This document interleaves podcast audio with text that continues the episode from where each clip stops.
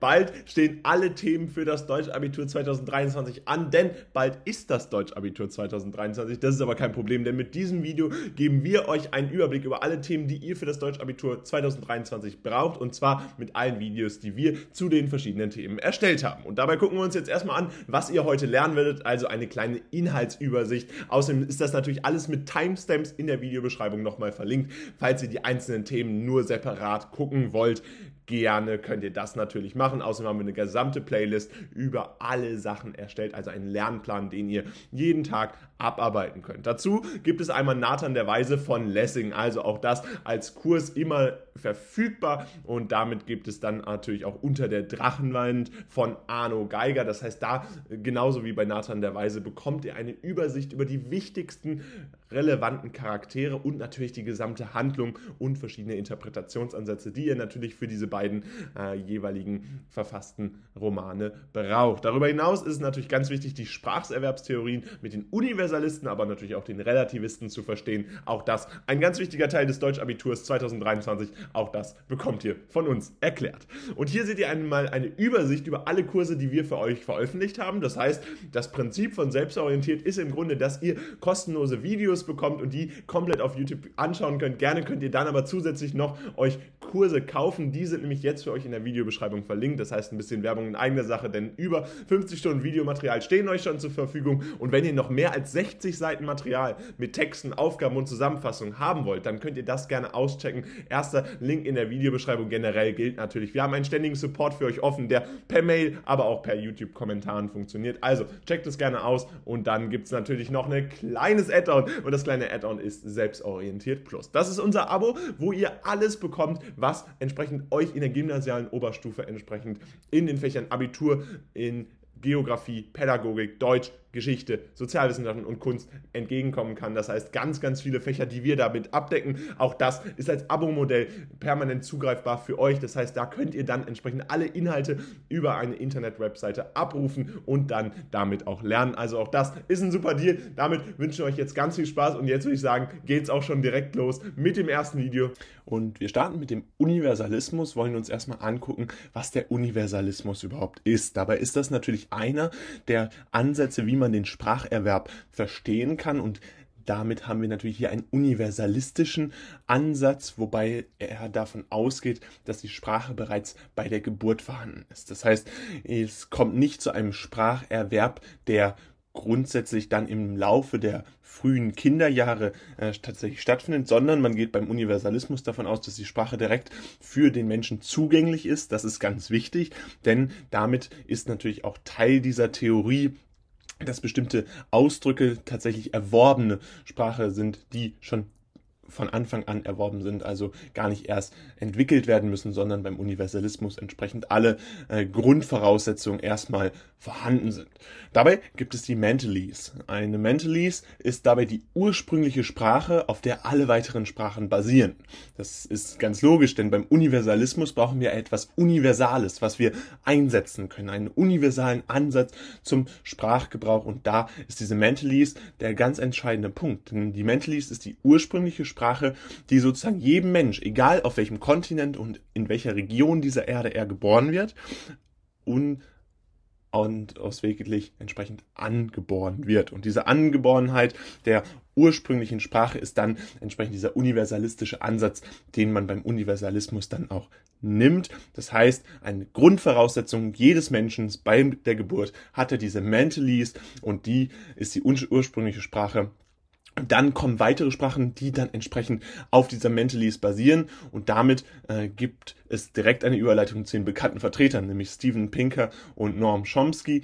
Äh, die haben beide auch noch ganz viele andere Werke veröffentlicht, aber unter anderem Pinker, und das ist einer der relevantesten in diesem Universalismus, er hat gesagt, die Sprache ist ein Instinkt der Menschen, ist letztendlich auch letztendlich der Ansatz, womit eine Universalgrammatik Teil des Ganzen ist. Das heißt, jeder äh, besitzt einerseits diese Mentalise, also eine Denkart und eine Sprachen, äh, einen Sprachenansatz und andererseits besitzt, besitzt jeder Mensch einen Instinkt. Das heißt, die Menschen, die geboren werden, besitzen laut äh, Pinker eben einen Instinkt und der ist der Instinkt der Sprache. Jeder Mensch hat von sich aus den Instinkt, einen neuen Instinkt, der vorher nicht erkannt wurde oder vorher nicht als ein solcher betrachtet wurde.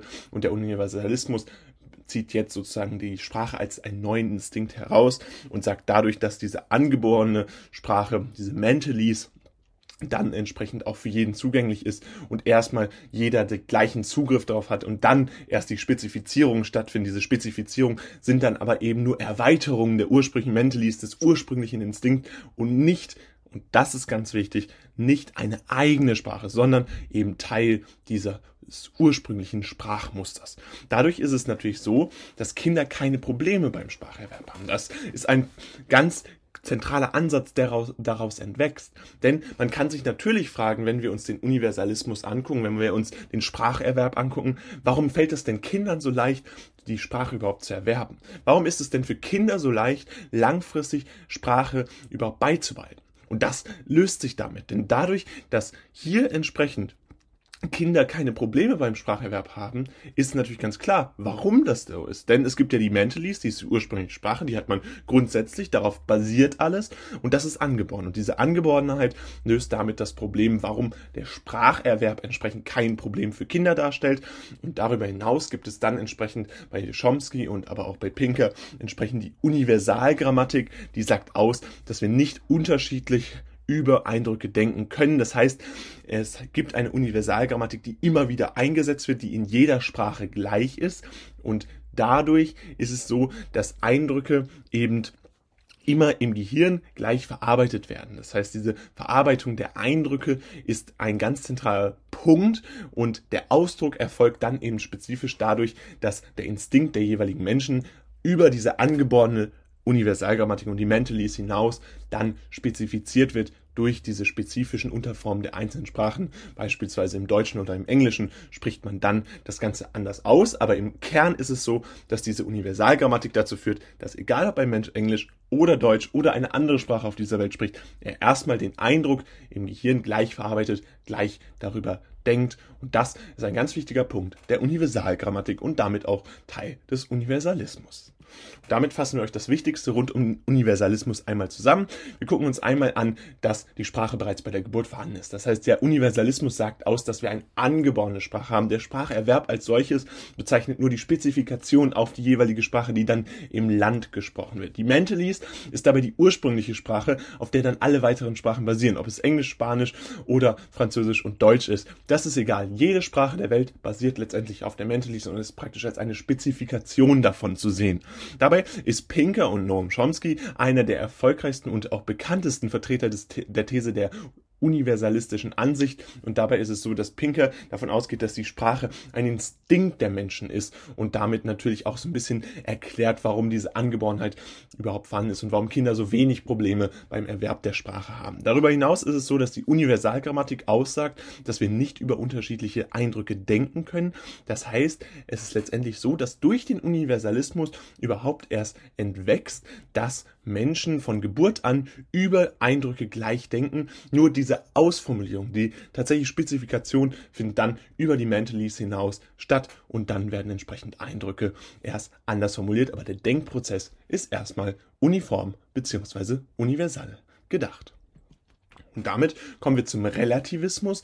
Wir haben ja verstanden, was der Universalismus ist. Ein angeborener Teil unseres äh, ganzen Lebens und damit auch entsprechend ein Instinkt laut Pinker. Im Relativismus ist es jetzt so, dass Gedanken von der Sprache abhängig sind. Das heißt, hier geht man einen anderen Ansatz. Man sagt, dass die Sprache überhaupt erst der Ausdrucks Punkt ist, den wir nehmen können. Das heißt, durch den Relativismus haben wir überhaupt erst die Möglichkeit, eine Sprache tatsächlich zu formulieren, beziehungsweise der Relativismus sagt, dass die Sprache der Ausgangspunkt ist, wie wir überhaupt denken können. Das heißt, was wir nicht ausdrücken können, können wir auch nicht denken. Das ist ein ganz wichtiger Umkehrschluss, der im relativistischen Linguitätsprinzip praktisch entwächst. Und dabei ist es so, dass hier insbesondere die Muttersprache maßgeblich ist. Das heißt, dadurch, dass eine Muttersprache äh, im frühen Kindesalter ausgeübt wird und dadurch, dass diese Muttersprache sich entwickelt, ist es so, dass diese Sprache dann auch später maßgeblich daran beteiligt ist, wie unsere Gedanken formuliert werden. Dabei ist es so, dass diese Eindrücke durch die Sprache erst organisiert werden. Das heißt, hier steht, Eindrücke werden durch die Sprache vom Geist organisiert und das ist natürlich ein ganz zentraler Punkt, um das zu verstehen, denn es ist tatsächlich so, dass die Eindrücke durch die Sprache vom Geist organisiert werden. Das äh, erklärt auch so ein bisschen, dass wir nur das denken können, was wir tatsächlich durch die Sprache formulieren können, denn die Sprache organisiert uns ja. Das ist der Ausgangspunkt des Relativismus und das ist, was der Relativismus aussagt. Dabei sind bekannte Vertreter unter anderem Benjamin Lee Worf und Edward Sapir die haben zusammen auch die äh, Sapir-Whorf-Hypothese aufgeworfen. Was das genau ist, wollen wir euch in einem anderen Video erklären. Das findet ihr auf jeden Fall ähm, im Anschluss an dieses Video. Dabei ist es ganz wichtig, Benjamin Lee Worf und Edward Sapir, einer der wichtigsten Vertreter des relativistischen Prinzips. Und dabei ist es so, dass wir nur das denken können, was unsere Sprache beinhaltet. Das ist klar, das haben wir jetzt ganz klar dargestellt. Aber dadurch ist auch eine Erklärung möglich, die nämlich das Kommunikationsproblem zwischen verschiedenen Kulturen beschreibt. Denn natürlich ist es so, dass in verschiedenen Kulturen unterschiedliche Sprachmuster vorhanden sind und darüber hinaus natürlich auch unterschiedliche Wörter vorhanden sind. Wir kennen das, wenn wir Englisch und Deutsch vergleichen, dann wissen wir, dass ganz häufig Wörter, die im Deutschen ganz vielseitig sind, im Englischen ein und dasselbe bedeuten. Und andersrum gibt es das natürlich genauso. Wofür es im Englischen meistens Ausdrücke gibt, gibt es vielleicht im Deutschen nicht so richtig das Gefühl, was man damit ausdrücken kann. Und das ist ganz zentral, um das relativistische Prinzip zu verstehen. Denn dieses Kommunikationsproblem wird durch diesen Relativismus erklärt. Durch den Relativismus versteht man, dass dieses Kommunikationsproblem überhaupt erst entwächst, weil wir mit den Sprachen nur ausdrücken können, was wir entsprechend denken und damit ist es letztendlich so, dass die Sprache natürlich auch unsere Grenzen aufzeigt. Und da ist dann so, dass verschiedene Kulturen dann entsprechend natürlich verschiedene Wörter für verschiedene Umgebungen haben und dadurch bestimmte Kulturen anderen Kulturen gar nicht erklären können, was sie da machen, weil es gar nicht das Wort in der anderen Sprache dann dafür gibt. Also der Relativismus ein relativ komplexes Konstrukt, was aber auf der anderen Seite sehr komplexe Probleme, Kommunikationsprobleme erklärt, die in anderen Kontexten vorhanden sind. Und damit fassen wir euch das Wichtigste rund um den Relativismus einmal zusammen. Grundsätzlich ist es so, dass Gedanken von der Sprache abhängig sind und damit natürlich die Sprache definiert, was wir denken können. Insbesondere die Muttersprache ist dabei zentral im Relativismus, weil sie als erstes vorhanden ist. Darüber hinaus ist es so, dass Eindrücke durch die Sprache vom Geist organisiert werden. Das entwächst logischerweise daraus, dass die Sprache ja der Grund Ursprung für Gedanken ist. Und darüber hinaus ist es so, dass wir nur das denken können, was unsere Sprache beinhaltet. Und das ist ganz klar denn wenn wir den relativistischen Ansatz nehmen, dann sehen wir ganz klar, dass die Sprache natürlich dadurch äh, definiert, wer wir sind, beziehungsweise was wir denken, weil wir ansonsten ja gar keine Wörter haben, um etwas ausdrücken zu können. Dadurch existiert natürlich ein Kommunikationsproblem zwischen verschiedenen Kulturen und dieses wird durch den Relativismus erklärt, weil der Relativismus sagt, wir können nur das denken, was wir entsprechend auch in Sprache ausdrücken können. Die Sprache definiert unsere Denkweise und dadurch können wir bestimmte Dinge in anderen Kulturen nicht beschreiben. Und das ist ein zentraler Punkt in diesem Kommunikationsproblem, welches durch den Relativismus erklärt wird. Abschließend kommen wir noch zu der Sapir-Whorf-Hypothese. Dabei ist es so, dass diese Sapir-Whorf-Hypothese tatsächlich aus den Namen der Gründer oder der äh, jeweiligen Steller Analysten dann entsprechend hervorgegangen ist, nämlich von Benjamin Lee Worf und Edward Sapir. Das heißt, hier haben wir die zentralen äh, Menschen, die das Ganze entworfen haben, beziehungsweise das Ganze begründet haben. Dadurch ist es tatsächlich so, dass ihr manchmal auch Lee Worf äh, Sapir-Hypothese oder die Lee Worf-Hypothese hört. Also äh, lasst euch da nicht verwirren, das meint alles dasselbe. Und hier ist es so, dass das einfach nur um die Gründer dieser Hypothese geht. Die These behauptet dabei, dass die Sprache einen Einfluss auf das Denken hat. Und ihr kennt das, ihr habt den Universalismus und den Relativismus verstanden und dabei ist es so, dass das natürlich ganz klar dem Relativismus zuzuordnen ist. Die Relativismus relativistischen Ansätze sind auch ganz klar von Lee Worf und Sapir äh, beeinflusst und diese haben natürlich auch maßgeblich dazu beigetragen und sind einer der bekanntesten Vertreter dieser These. Das heißt, die Sprache hat einen Einfluss auf das Denken und dadurch wird natürlich auch unser Denken limitiert. Es ist letztendlich so, dass Menschen mit unterschiedlichen Muttersprachen andere Gedanken nicht verstehen können. Also, wenn wir uns vorstellen, dass jemand, der im Deutschen aufgewachsen ist, also die deutsche Muttersprache hat und dann jemanden haben, der Englisch aufgewachsen ist, also mit einer englischen Muttersprache, dann gibt es vermutlich Dinge, die die Menschen Menschen austauschen können. Kulturüberschneidungen führen dazu, dass man unterschiedliche äh, Werte hat, aber trotzdem natürlich auch gewisse Dinge hat, die man beschreiben kann. Aber dann wird es auch häufig Dinge geben, die ganz unterschiedlich in verschiedenen Sprachen ausgedrückt werden, beziehungsweise die durch die Kultur bedingt gar nicht vorhanden sind in der anderen Sprache. Im Englischen und im Deutschen kann das ganz häufig auftreten. Ganz häufig hat man den Fall, dass diese deutsche Wörter viel komplexer sind für das, was man im Englischen mit einem simplen Wort sagen kann. Dadurch werden andere Gefühle ausgedrückt. Das gilt natürlich andersrum genauso. Es gibt Gefühle, die im Englischen ganz genau beschrieben werden können und die etwas ganz Spezifisches meinen, die aber auf der anderen Seite in der Muttersprache, der deutschen Muttersprache, dann wiederum nicht ausgedrückt werden können. Also, hier ist ganz zentral, dadurch, dass es einfach unterschiedliche Muttersprachen gibt, unterschiedliche Denkmuster, die dann daraus entstehen, ist es auch so, dass andere Gedanken dann von unterschiedlichen Menschen unterschiedlicher Muttersprache nicht verstanden werden können.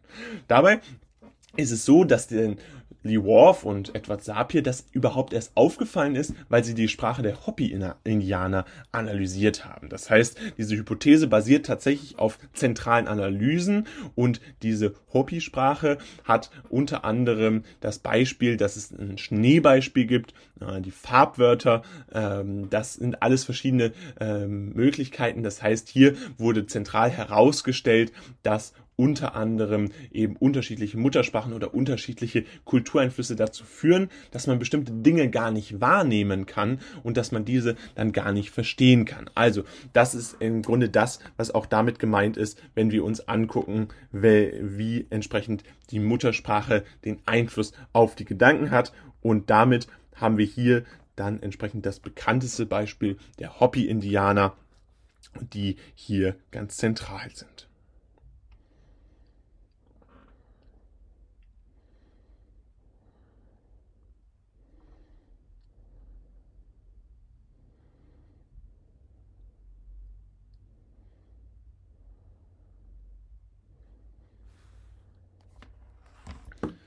Dabei ist es so, dass die Hopi-Sprache Dabei ist es so, dass die Sprache der Hopi entsprechend ganz zentral bekannt wurde oder warum sie so zentral für die Analysen von Sapir-Whorf war, ist tatsächlich, weil sie keine Zeitwörter so richtig besitzen. Sie besitzen kein Gestern, heute, morgen, denn sie haben keinen Kalender in ihrem Indianervolk gehabt. Und dadurch war es spannend, dass sie ganz andere Zeitbegriffe genutzt haben, die sich beispielsweise auf Sonne und Mond bezogen haben. Und das war ganz zentral, ein zentraler Kulturunterschied, der dazu geführt hat, dass man natürlich zu der Annahme kam, dass andere Gedanken ganz anders ausgedrückt werden und dass Menschen mit unterschiedlichen Gedanken, insbesondere jetzt hier bei diesem Beispiel für die Hypothese der Hopi-Indianer, entsprechend ganz unterschiedlich zum Beispiel auf den Tag schauen.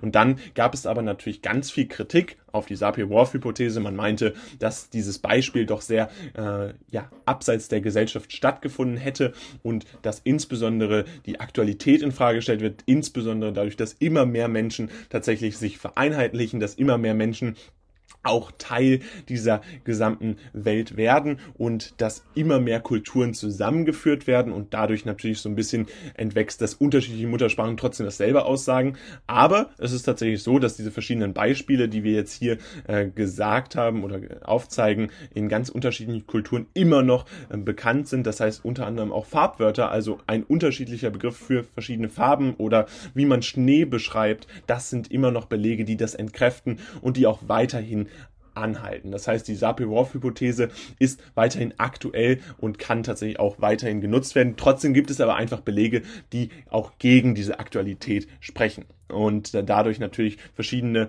äh, Forschungsbeispiele immer wieder, äh, die einerseits die Aktualität der Sapir-Whorf-Hypothese belegen wollen. Andererseits gibt es aber auch vieles, was dagegen spricht. Das heißt, das ist so eine Sache, die erörtert werden muss und die natürlich, wenn ihr das in der Klausur gefragt werden solltet, dann zwischen Pro und Contra entschieden werden muss. Und da solltet ihr auf jeden Fall Pro, aber auch Kontra-Argumente bringen. Das hier einfach schon mal als Hinweis für euch, wie ihr damit umgeht, wenn die Sapir-Whorf-Hypothese dann tatsächlich für euch drankommt. Und damit fassen wir euch das Wichtigste rund um die Sapir-Whorf-Hypothese nochmal zusammen. Die These behauptet grundsätzlich, dass die Sprache einen Einfluss auf das Denken hat und damit natürlich das Denken limitiert durch die Sprache ist. Die Menschen haben dabei mit unterschiedlichen Muttersprachen unbedingt die Möglichkeit, sich nicht unbedingt gegenseitig zu verstehen, können andere Gedanken nicht verstehen und als Grundlage für diese Hypothese diente entsprechend die äh, Analyse der Hopi-Indianer, die unter anderem andere Zeitwörter benutzt haben und dadurch entsprechend die Sprache der Hopi-Indianer ganz zentral wurde, um überhaupt zu verstehen, wie denken denn äh, Menschen, die entsprechend eine andere Sprache haben und wie sehr limitiert tatsächlich die Sprache. Es gab natürlich viel Kritik an der Sapir-Whorf-Hypothese, unter anderem, weil Kulturen sich immer mehr zusammenführen und dadurch natürlich die Aktualität der Sapir-Whorf-Hypothese bezweifelt wurde. Dennoch gibt es auch heute noch viele aktuelle Forschungsbeispiele, wie beispielsweise das Farbenbeispiel oder Schneebeispiel, die auf die Aktualität der Sapir-Whorf-Hypothese hinweisen und dementsprechend einen zentralen Teil dieser ganzen Sprachforschung und der Spracherwerbstheorien bildet. Und damit widmen wir uns jetzt auch direkt dem Inhalt von Unter der Drachenwand und wollen euch dabei zunächst erstmal eine Light-Story erzählen. Dabei ist es so, dass schwere Verwundungen des Protagonisten Veit Kolbe ihn im Zweiten Weltkrieg zusetzen und ihn anschließend zu der Erholung am Mondsee führen, beziehungsweise Mondsee ist eine Gemeinde, wo er sich anschließend erholen soll. Wie das Ganze passiert, gucken wir uns gleich nochmal an. Zunächst erstmal wichtig, dass Veit Kolbe im Zweiten Weltkrieg eingesetzt wurde und dann am Ende dieses Krieges ähm, an der russischen Front entsprechend verletzt wurde und da er dann entsprechend für untauglich für den Krieg erklärt wird. Am Mondsee lernt er dann entsprechend Veit verschiedene Personen kennen, die verschiedene Sichten auf den Zweiten Weltkrieg und die Regierung haben und diese werden in Form von Briefen an ihn weitergegeben bzw beziehungsweise der Leser erfährt all diese äh, verschiedenen Perspektiven durch verschiedene Briefe. Die immer wiederkehrenden Durchhalteparolen und auch die Kriegsbegeisterung des Vaters, die er in Wien dann bekommt, als er zurückkommt nach Hause, die führt zu einer Loslösung aus Wien. Er möchte einfach nicht mehr dort bleiben und deswegen kommt er erst an den Mondsee. Diese Stelle vermittelt ihn ein sein Onkel. Durch seinen Onkel bekommt Veit dabei auch die Möglichkeit, sich dort zu erholen. Der Onkel selbst hat einen hohen Posten, er ist nämlich Postenkommandant. Margot als Zimmernachbarin mit einer jungen Tochter wird für ihn schnell zu einer wichtigen Bezugsperson. Das heißt, Margot, die später dann auch äh, eine Liebesbeziehung mit ihm eingehen wird, ist eine zentrale Bezugsperson und wird auch insbesondere immer wieder mit ihrer Mutter dargestellt. Die Mutter schreibt Briefe und hat entsprechend auch eine Sicht auf, aus ziviler Perspektive. Der Brasilianer Robert Pertes und Veit freunden sich anschließend an. Der Brasilianer wird so genannt, weil er selbst einmal in Brasilien war, dann aber zurückgekehrt ist und nun eine Sehnsucht gegenüber all diesen brasilianischen Grundwerten hat und das Leben unter der Regierung von der NSDAP extremst kritisiert. Fassen wir also die ersten wichtigen Handlungen kurz zusammen. Der Protagonist ist Veit Kolbe, der im Zweiten Weltkrieg eine Verletzung erleidet. Und deswegen erholt er sich und geht zunächst zurück nach Wien, wo er sein Zuhause hat. Die Durchhalteparolen und die Kriegsbegeisterung des Vaters widern ihn allerdings an und deswegen geht er an den Mondsee. Dort ist in einer kleinen Gemeinde sein Onkel stationiert und er lernt unter anderem Margot und den Brasilianer Robert Pertes kennen. Veit hat aufgrund seiner schweren Verwundungen und seiner Erlebnisse im Krieg allerdings Panikattacken, die zu posttraumatischen Erfahrungen an der Front geführt haben und dementsprechend ihn selbst sehr stark belasten. Diese Panikattacken, die Veit dann immer wieder hat, führen dann irgendwann dazu, dass er eines Tages am See steht und dort unter extremen Panikattacken leidet. Und dort sieht ihn dann das Mädchen Nanny, eigentlich Annemarie genannt, aber eben ein Mädchen aus dem Lager Schwarzindien. Dieses Lager Schwarzindien liegt ganz in der Nähe von Mondsee und Veit hatte dieses bereits vorher schon kennengelernt, weil er mit einer der dortigen Aufseherinnen in Kontakt gekommen war, beziehungsweise einer der Klassenlehrerinnen in Kontakt gekommen war, die allerdings kein Interesse an ihm zeigte. Nanny, nachdem sie ihm geholfen hat, versucht dann, ihn zu bitten, einen unterstützenden Brief an ihre Mutter zu schicken. Warum soll er jetzt einen Brief schicken? Naja, es geht darum, dass Nanny selbst in ihren Cousin verliebt ist. Der Cousin heißt Kurt und ist dabei ebenfalls in Nanny verliebt. Trotz, dass Nanny ihm geholfen hat, lehnt Veit allerdings die Hilfe bezüglich des Briefes ab, weil er sich entsprechend nicht wohl dabei fühlt, diese Situation zu unterstützen. Anschließend wird ihm Pervitin verschrieben. Das hilft Veit zunächst gegen seine Panikattacken anzukämpfen, führt allerdings auch zu einer Abhängigkeit, die im weiteren Verlauf noch zu verschiedenen posttraumatischen Erlebnissen führt. Außerdem ist es so, dass Nanny dann kurze Zeit später auf einmal verschwindet. Man weiß erst nicht so richtig, wo sie ist, was passiert ist. Ähm, allerdings kommt später heraus, dass sie bei einer Wanderung an der Drachenwand gestorben ist. Also die Drachenwand, das zentrale Motiv, hier ein äh, entsprechend wichtiger Bestandteil der Geschichte.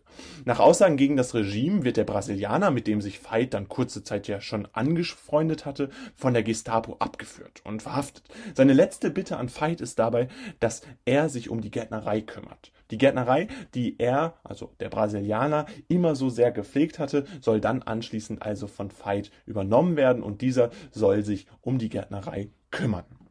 Im Verlauf der Geschichte kommt dann allerdings heraus, dass genau diese Bitte ein Beginn einer neuen Beziehung ist, nämlich die gemeinsame Arbeit in der Gärtnerei mit Margot. Führt Veit und Margot letztendlich zusammen und sie beginnen eine Liebesbeziehung, die auch über das Buch hinaus anhalten wird. In der Zwischenzeit, bevor der Brasilianer zurückkehrt, ereignet sich auch noch ein tragisches Ereignis, nämlich die Hündin des Brasilianers wird von dem Mann der Vermieterin umgebracht, erschossen. Und er hat die Begründung eines unwerten Lebens. Das wird später für die Interpretation dieser ganzen Geschichte nochmal sehr interessant sein, zeigt aber ein bisschen den Charakter dieses Mann, der Vermieterin, der ja sehr konservativ eingestellt ist und die Regierung sehr unterstützt. Nach Bestätigung der Felduntauglichkeit in Wien, die zunächst, erst war er feldtauglich, dann wieder felduntauglich, äh, verbringt Veit weiterhin die Zeit mit Margot. Sie verleben einen kompletten Sommer zusammen, ohne weitere Zwischenfälle das heißt, hier verläuft eigentlich alles sehr gut. Und nach der Rückkehr des Brasilianers, er hat sein halbes Jahr Haft abgesessen, verstärkt er die Kritik an der Regierung nochmal verstärkt. Er ist natürlich auch zutiefst traurig gegenüber seiner äh, verstorbenen Hündin. Allerdings insbesondere steht bei ihm weiterhin der Wunsch, zurück nach Brasilien zu kehren, im Mittelpunkt und er bestätigt nochmal, wie sehr er diese Regierung sehr kritisieren möchte. Und diese Kritik führt dann letztendlich dazu, dass er verraten wird. Er äh, wird dann entsprechend verfolgt und das führt dann dazu, dass der Onkel, der Postenkommandant von Veit, den Brasilianer festnehmen will. Das soll in dem Restaurant Schwarzindien stattfinden.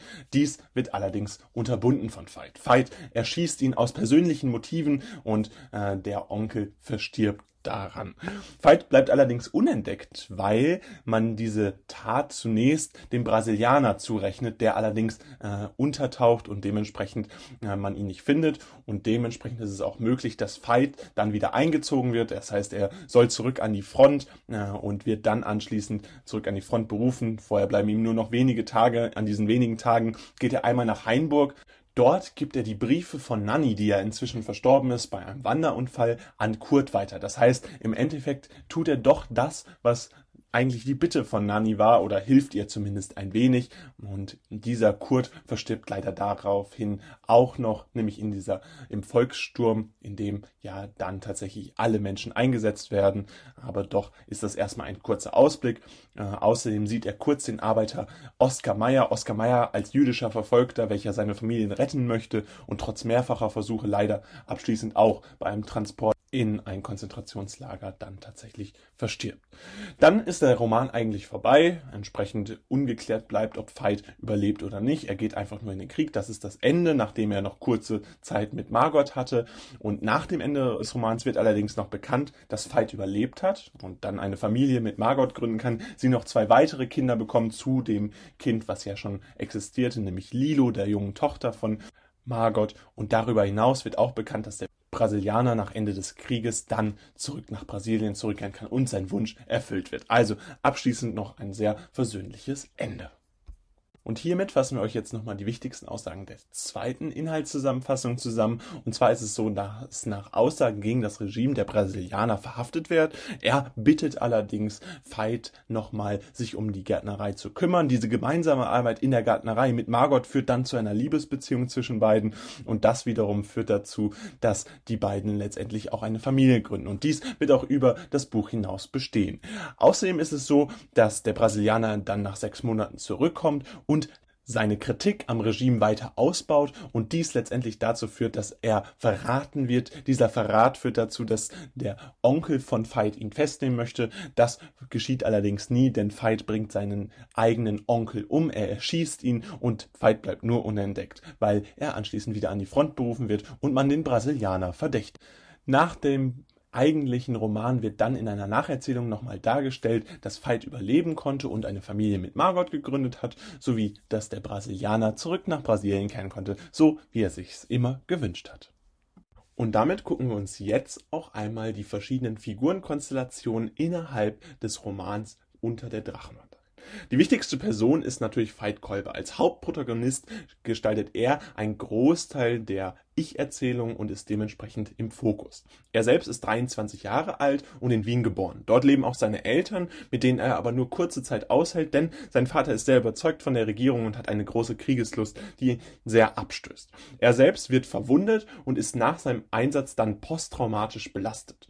Er ist sehr kritisch gegenüber der Politik und hinterfragt auch immer wieder die Notwendigkeit des Krieges. Er selbst hat ja ein sehr posttraumatisches Erlebnis erlebt und ist dementsprechend nicht begeistert von dem Einsatz im Krieg. Krieg. In seiner Zeit am Mondsee lernt er dabei verschiedene Personen kennen, die wir euch gleich einmal alle darstellen wollen. Die wichtigste Person ist aber definitiv seine Frau, spätere Frau Margot, die erst seine Zimmernachbarin ist und die dann später äh, seine Frau wird, er heiratet die nach dem Ende des Krieges und bekommt zwei weitere gemeinsame Kinder. Das wird in der Nacherzählung klar.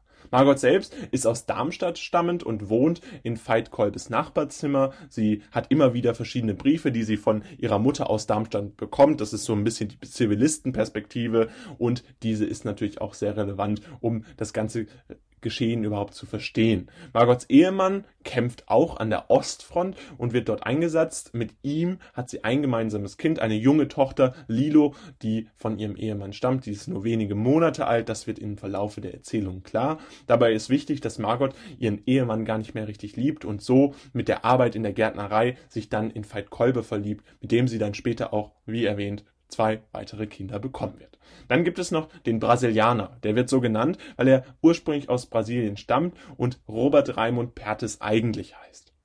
Er ist Bruder der Vermieterin Trude Dom und betreibt eine Gärtnerei, ist aus Brasilien zurückgekehrt. Aber eigentlich wird im gesamten Roman immer wieder beschrieben, wie sehr er eigentlich dieses Brasilien vermisst, wie sehr er wieder zurückkehren möchte und wie sehr er die Diktatur verachtet. Er möchte sich gegen die Regierung stellen und tut das auch, äußert sich regelmäßig gegen die Regierung, gegen die verschiedenen Diktaturen dieser Zeit und kritisiert auch die Handhabung des Krieges innerhalb der Zeit, weil das einfach nicht seiner ursprünglichen Mentalität entspricht und dementsprechend ist sein Ziel nach dem Krieg wieder von Deutschland wegzugehen und nach Brasilien zu kommen. In der Nacherzählung wird auch klar, das passiert auch. Veit Kolbe selbst hat ein freundschaftliches Verhältnis zu dem Brasilianer Robert Raimund Pertes und ist dementsprechend ihm sehr zugeneigt. Unter anderem hat er ja von ihm auch die Aufgabe, die Gärtnerei weiter zu pflegen und so kann er ja nur die Liebesbeziehung mit Margot entwickeln.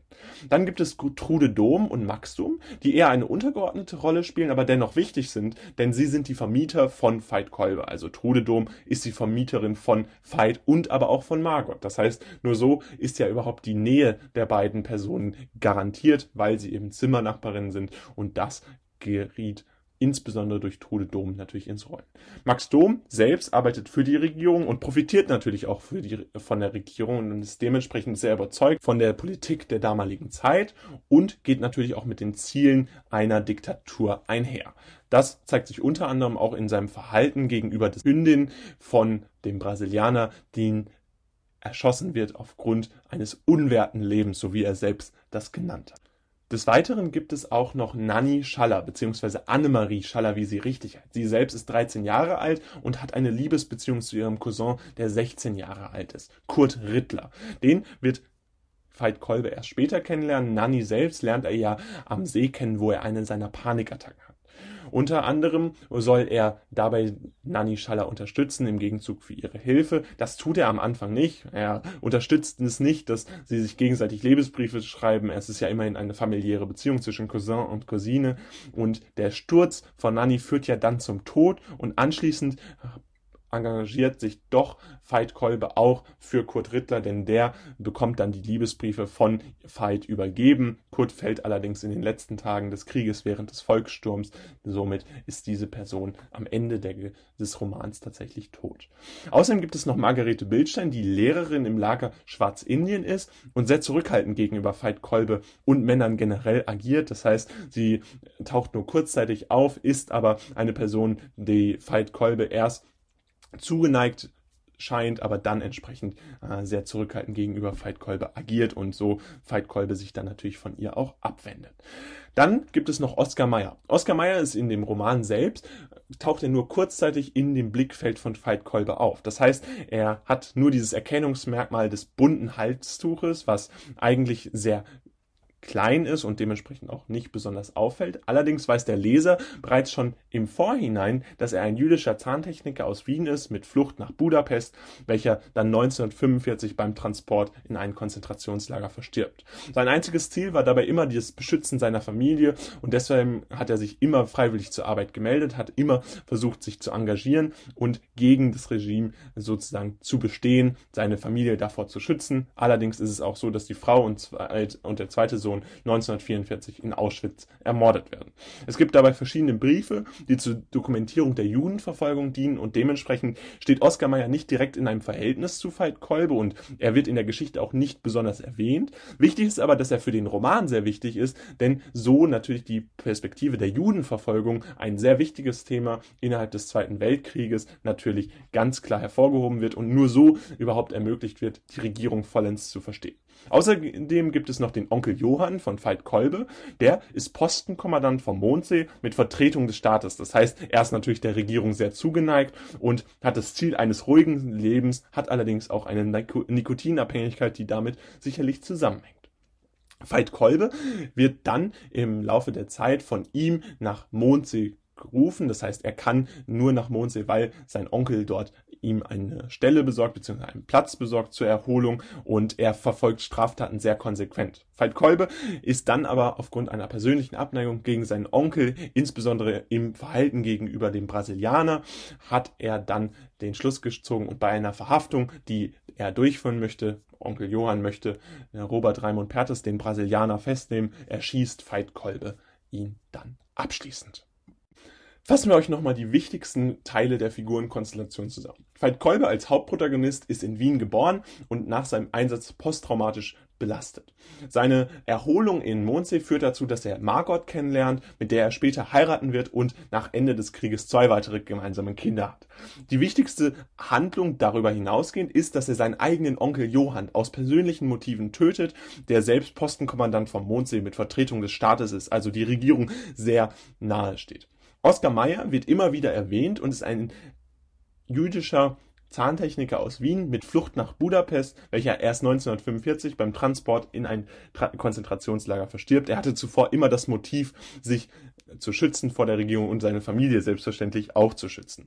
Diese Geschichte bzw. dieser Handlungsstrang wird nur erzählt, um die verschiedenen Briefe zur Dokumentierung der Judenverfolgung einzubringen und damit steht er nicht direkt im Zusammenhang mit Veit Kolbe, ist aber ein wichtiger Protagonist. Margot, die später eine Liebesbeziehung zu Veit Kolbe eingeht, ist aus Darmstadt stammend und wohnt in Veit Kolbes Nachbarzimmer und geht dann später entsprechend mit ihrer jüngeren Tochter Lilo dann zu Veit Kolbe und dort beginnen sie beide eine gemeinsame Beziehung. Der Brasilianer Robert Raimund Pertes ist befreundet mit Veit Kolbe und Bruder der Vermieterin Trude Dom. Er betreibt eine Gärtnerei und ist aus Brasilien zurückgekehrt, hält sich mit seiner Kritik an der Regierung allerdings nicht zurück und wird dann anschließend für ein halbes Jahr verhaftet. Trude Dom und Max Dom sind selbst die Vermieterinnen von Veit und Margot und arbeiten für die Regierung, womit sie dann entsprechend sehr konform mit der Regierung und der Diktatur sind. Annemarie und Nanni Schaller bzw. Kurt Rittler äh, sind Cousin und Cousine, die in einer Liebesbeziehung stehen und sich gegenseitig Liebesbriefe äh, schreiben. Der Sturz von Nanni führt dann zu ihrem Tod und Kurt bekommt dann die Liebesbriefe abschließend von Veit übergeben. Margarete Bildstein ist die Lehrerin im Lager Schwarzindien und hat natürlich etwas gegen die Beziehung zwischen Nanni und Kurt Rittler. Und damit starten wir jetzt auch direkt mit dem Setting von Unter der Drachenwand, einem Roman, welcher in den letzten Jahren des Zweiten Weltkriegs spielt. Das wird eigentlich relativ direkt am Anfang klar und es wird auch relativ schnell klar, dass diese Verwundung, die ja dem Hauptprotagonisten Veit Kolbe passiert, im November 1943 passiert. Diese Verwundung führt ja dann dazu, dass er anschließend zu seinen Eltern kommt. Vorher hat er aber auch noch einen Zwischenstopp im Lazarett. Dort wird er operiert. Dieses Lazarett wo die Verletzung des Protagonisten ähm, behoben wird bzw. operiert wird, findet man dabei im Saargebiet. Das heißt, im Saarland ist das entsprechend vorzufinden. Die Verletzung des Protagonisten, also die Verletzung von Veit Kolbe, ist dabei übrigens am Schlachtfeld der Dnieper passiert, also an der russischen Front. Das ist ganz wichtig, denn später wird er auch dorthin zurückgeordert, äh, wieder zurück in den Einsatzgeschicht. Und es ist geschichtlich natürlich auch eine wichtige äh, Position, denn dort ähm, hat ja die Rückdrängung der Truppen stattgefunden und dementsprechend findet hier auch natürlich erstmalig die Niederlage des Zweiten Weltkriegs von Deutschland, vom Deutschen Reich statt. Nachdem die Operation dann im Lazarett im Saargebiet erfolgreich verläuft, kehrt Veit Kolbe dann zurück nach Hause. Dort war er schon fünf Jahre nicht mehr und sein Zuhause liegt tatsächlich in Wien. Das heißt, eine der wichtigen Städte, äh, auch Hauptstadt von Österreich und dadurch natürlich von großer Bedeutung. Dabei ist seine Rückkehr ja nur von kurzer Dauer. Das heißt, man kann annehmen, dass noch vor äh, dem Dezember 1943 er dann tatsächlich nach Mondsee geht und äh, sich dort dann auch niederlässt. Und dieser Titel, den wir ja hier vorfinden unter der Drachenpfand, bezieht sich auf eine Feldwand, Felswand am Mondsee. Mondsee selbst ist eine Gemeinde, äh, die ähm, in, äh, im Salzkammergut liegt und dort gibt es auch den Ortsteil Schwarzindien, äh, der in der Gemeinde St. Lorenz liegt und der hat natürlich eine große Bedeutung für die Unterbringung der Schulklasse von Margarete Bildstein, mit der er ja kurzzeitig in Kontakt kommt. Es geht ja da unter anderem darum, dass Nanny äh, eben ein Teil dieser Schulklasse ist und Nanny dann ihm ja bei äh, seiner Erholung hilft, beziehungsweise ihm bei einer der Panikattacken zur Seite schreitet und dementsprechend hier so ein bisschen die Bedeutung Bedeutung, die wir natürlich ganz klar hervorheben müssen, dass auch Schwarzindien, ne, erstmal ein ungewöhnlicher Name, hier direkt in der Nähe von Mondsee liegt. Das heißt, das sind alles reale Orte, die tatsächlich natürlich, da wir hier einen realistischen Roman vorfinden haben, äh, auch in dieser Nähe zueinander stehen. Das heißt, es war realistisch, dass all diese Orte innerhalb von kürzester Zeit erreicht worden sind. Wir haben also jetzt Dezember 1943 und jetzt ist es ja so, dass die Erholung zunächst stattfindet. Dann nach kurzer Zeit gibt es erste Untersuchungen in Wien. Äh, diese ergeben ja eine Felduntauglichkeit, beziehungsweise nach Überprüfungen geben sie erst eine Felduntauglichkeit. Vorher war er ja erst feldtauglich. Und dann haben wir auch schon eine folgenschwere Entscheidung, beziehungsweise ein folgenschweres Ereignis, nämlich das Ereignis, dass der Brasilianer tatsächlich in Haft geschickt wird, weil er ja Verrat, ihm Verrat vorgeworfen wird und er sich ja kritisch gegen die Regierung geäußert hat. Das kann man sehr wahrscheinlich Mitte des Jahres 1944 schon einordnen, denn kurz danach lernen sich ja dann Margot und Veit Kolbe so richtig kennen. Sie arbeiten ja gemeinsam in der Gärtnerei und deshalb lässt sich hier vermuten, dass das Mitte des Jahres 1944 tatsächlich stattgefunden hat und der Brasilianer selbst dann ja tatsächlich für ein halbes Jahr weg ist. Das heißt, es ist so, dass er dann natürlich im November äh, 1944 zurückkehrt. In der Zwischenzeit hat Veit Kolbe ja tatsächlich noch einmal seine erneute Untauglichkeit bestätigen lassen, indem er in Vöcklerbruck ein offizielles Briefpapier gestohlen hat und so sich selbst die Felduntauglichkeit bestätigt hat.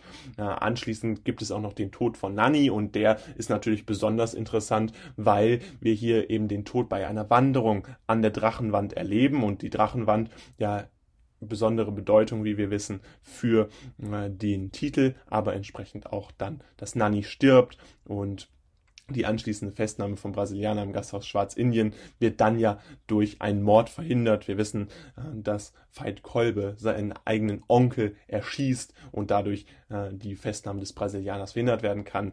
Äh, man verdächtigt daraufhin den Brasilianer, der ja aber flüchtet und dann wird auch bekannt, dass Veit Kolbe sich der ganzen Situation entziehen kann, denn er muss zurück an die Front. Das heißt, wir haben hier im Dezember 1944 das Ende seines Aufenthalts am Mondsee, an Mondsee, an der Gemeinde Mondsee und er muss tatsächlich zurück an den Krieg. Es verbleiben ihm nur wenige Tage. Er wird also noch einmal kurz nach Hainburg reisen. Äh, das ist in der Nähe von Wien und dort übergibt Veit Kolbe die Liebesbriefe von Nanny, die ja inzwischen verstorben ist, an Kurt. Kurt selbst wird dann später tatsächlich auch für den Volkssturm eingezogen und das Buch endet dann mit einem erneuten Kriegsdienst an der Front von Veit Kolbe, der dann anschließend aber auch noch Pläne in den letzten Tagen vor dem Krieg äh, mit Margot hat. Und das ist sozusagen das Ende des Buches, Dezember 1944. Wir haben also den Protagonisten knapp ein Jahr lang begleiten können. Und in den Nachbemerkungen wird dann noch klar, dass Veit überlebt, Brasilianer dann nach Brasilien zurückkehren kann. Das heißt, das sind nochmal zwei Orte, die neu hinzugefügt werden, dass man sozusagen den Krieg überlebt hat, äh, einen Zeitraum äh, nach 1945 also, und dass der Brasilianer nach Brasilien zurückkehren kann, seine Heimatstadt, seine äh, Heimat die er unbedingt wieder kennenlernen. Fassen wir euch das Wichtigste des Settings nochmal ganz kurz zusammen. Das Wichtige ist natürlich, dass der Roman in den letzten zwei Jahren des Weltkriegs spielt und zwischen 1943 im November und dem Dezember 1944 handelt. In der Zwischenzeit haben wir verschiedene Situationen und verschiedene Orte, die von großer Relevanz sind. Unter anderem die Verletzung des Protagonisten, die am Schlachtfeld der Denpa stattfindet, also an der russischen Front. Dann die Operation im Saargebiet und die anschließende Rückkehr nach Wien, die nur von kurzer Dauer ist. Außerdem haben wir einen Titel, der sich auf eine Felswand am Mondsee bezieht. Mondsee eine Gemeinde, in der sich die Erholung von Veit abspielt. Veit selbst lebt also dann für ein Jahr im Salzkammergut eben in dieser Gemeinde Mondsee und dort ist auch unter anderem der Ortsteil Schwarzindien der Gemeinde St. Lorenz. Dort ist die Unterbringung der Schulklasse von Margarete Bildstein organisiert, wo unter anderem Nanny eine der wichtigen Personen ist, die er ja kennenlernen wird. Erste Untersuchungen seiner Felduntauglichkeit werden in Wien stattfinden und darauf hinaus kann er noch ein zweites Mal untersucht werden, beziehungsweise stiehlt in Vöcklerbruck dann offizielles Briefpapier, so dass er sich seine eigene Felduntauglichkeit bestätigen kann. Anschließend ist es so, dass der Tod von Nanny an der Drachenwand stattfindet. Sie hat dort entsprechend eine Wanderung vollzogen und ist dabei gestorben und die Festnahme von dem Brasilianer findet im Gasthaus Schwarzindien statt, beziehungsweise soll stattfinden. Sie wird ja nie stattfinden, denn das Ganze wird durch einen Mord von Veit selbst verhindert. Außerdem haben wir nochmal einen wichtigen Ort, nämlich Hainburg. Dort sieht er nicht nur den Juden Oskar Mayer, sondern lernt auch nochmal Kurt kennen, denn er übergibt die Liebesbriefe von der inzwischen verstorbenen Nanny an ihn. Er selbst muss dann wieder zurück an die Kriegsfront, hat noch Pläne mit Margot nach dem Krieg und in den Nachbemerkungen wird auch klar, Veit überlebt das, kann diese Pläne ausführen, bekommt eine Familie und der Brasilianer, und das ist nochmal ein wichtiger Ort, kehrt nach Brasilien, seinem Heimatzufluchtsort wieder nun wollen wir euch die Interpretation von Unter der Drachenwand ermöglichen.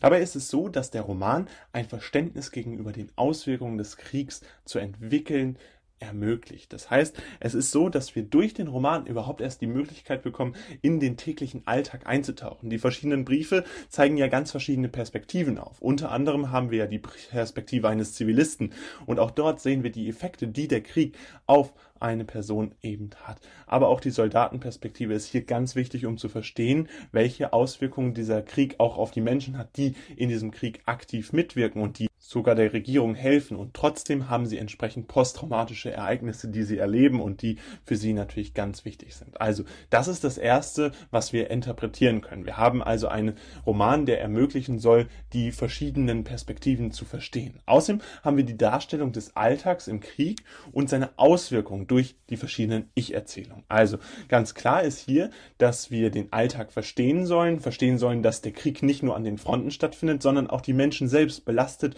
und dafür natürlich enorme Auswirkungen hat. Außerdem können wir diese Auswirkungen viel besser verstehen, weil Arno Geiger ganz bewusst hier auf das Mittel der Ich-Erzählung gesetzt hat. Wir haben bis auf im letzten Kapitel, wo es ja die Nacherzählung gibt, die ein allwissender Erzähler ausschließlich Darstellung aus der Ich-Perspektive, was natürlich dazu führt, dass der Ich-Erzähler ganz klar auch ermöglicht, dass wir den Alltag besser umfassen können und den Krieg in seiner vollen Auswirkung auch erst verstehen.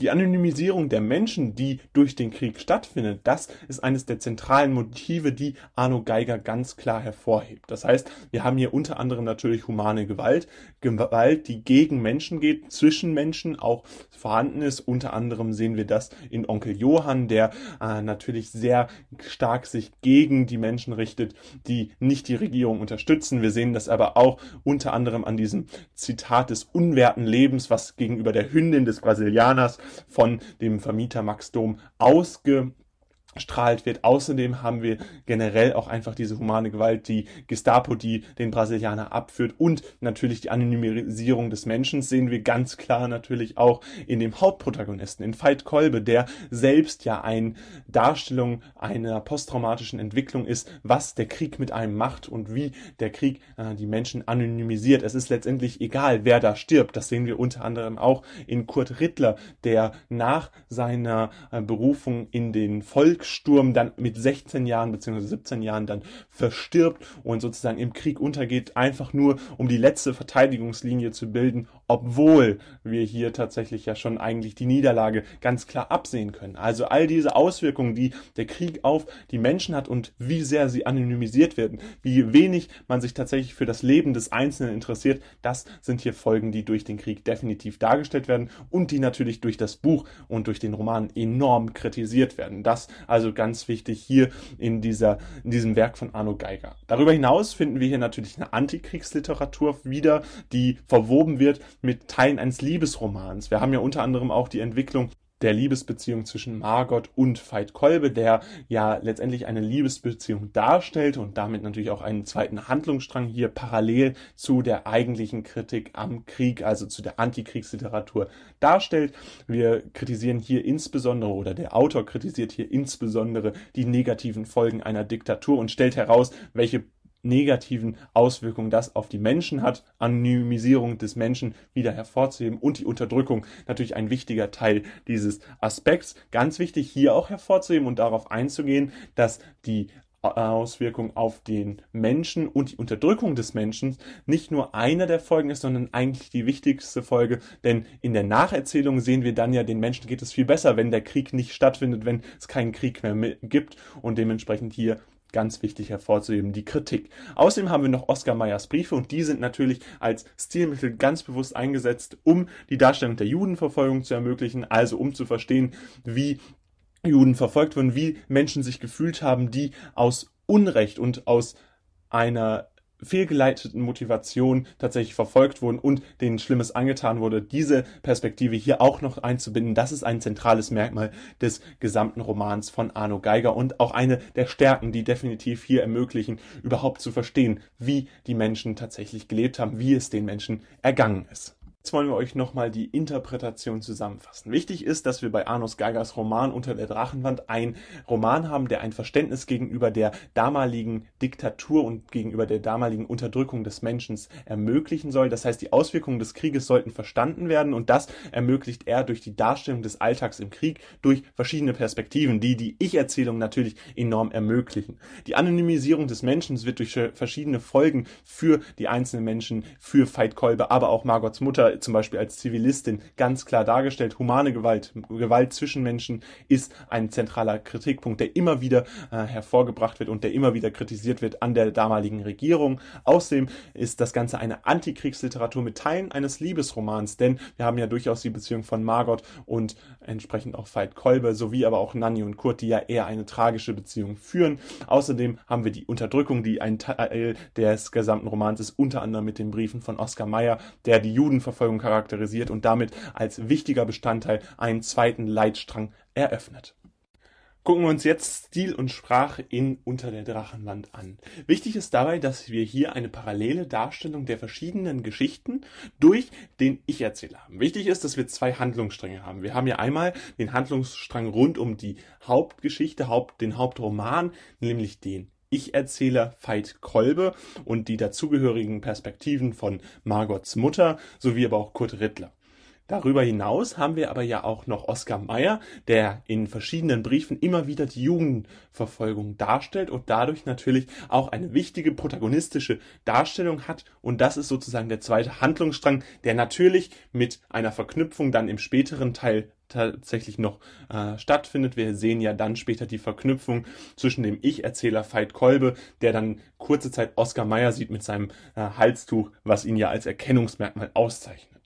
Die Erzählungen finden aus der Ich-Perspektive von Veit Kolbe statt und ermöglichen dabei das Fühlen der Situation. Das heißt, hier ist natürlich wichtig, dass diese Soldatenperspektive dargestellt wird, die posttraumatischen Erlebnisse, die alle damit einhergehen und die Bedeutung für das alltägliche Leben können so natürlich idealerweise vom Leser oder von der Leserin direkt nachempfunden werden und können so auch direkt wiederum auf äh, eine Kritik an der Regierung bezogen werden.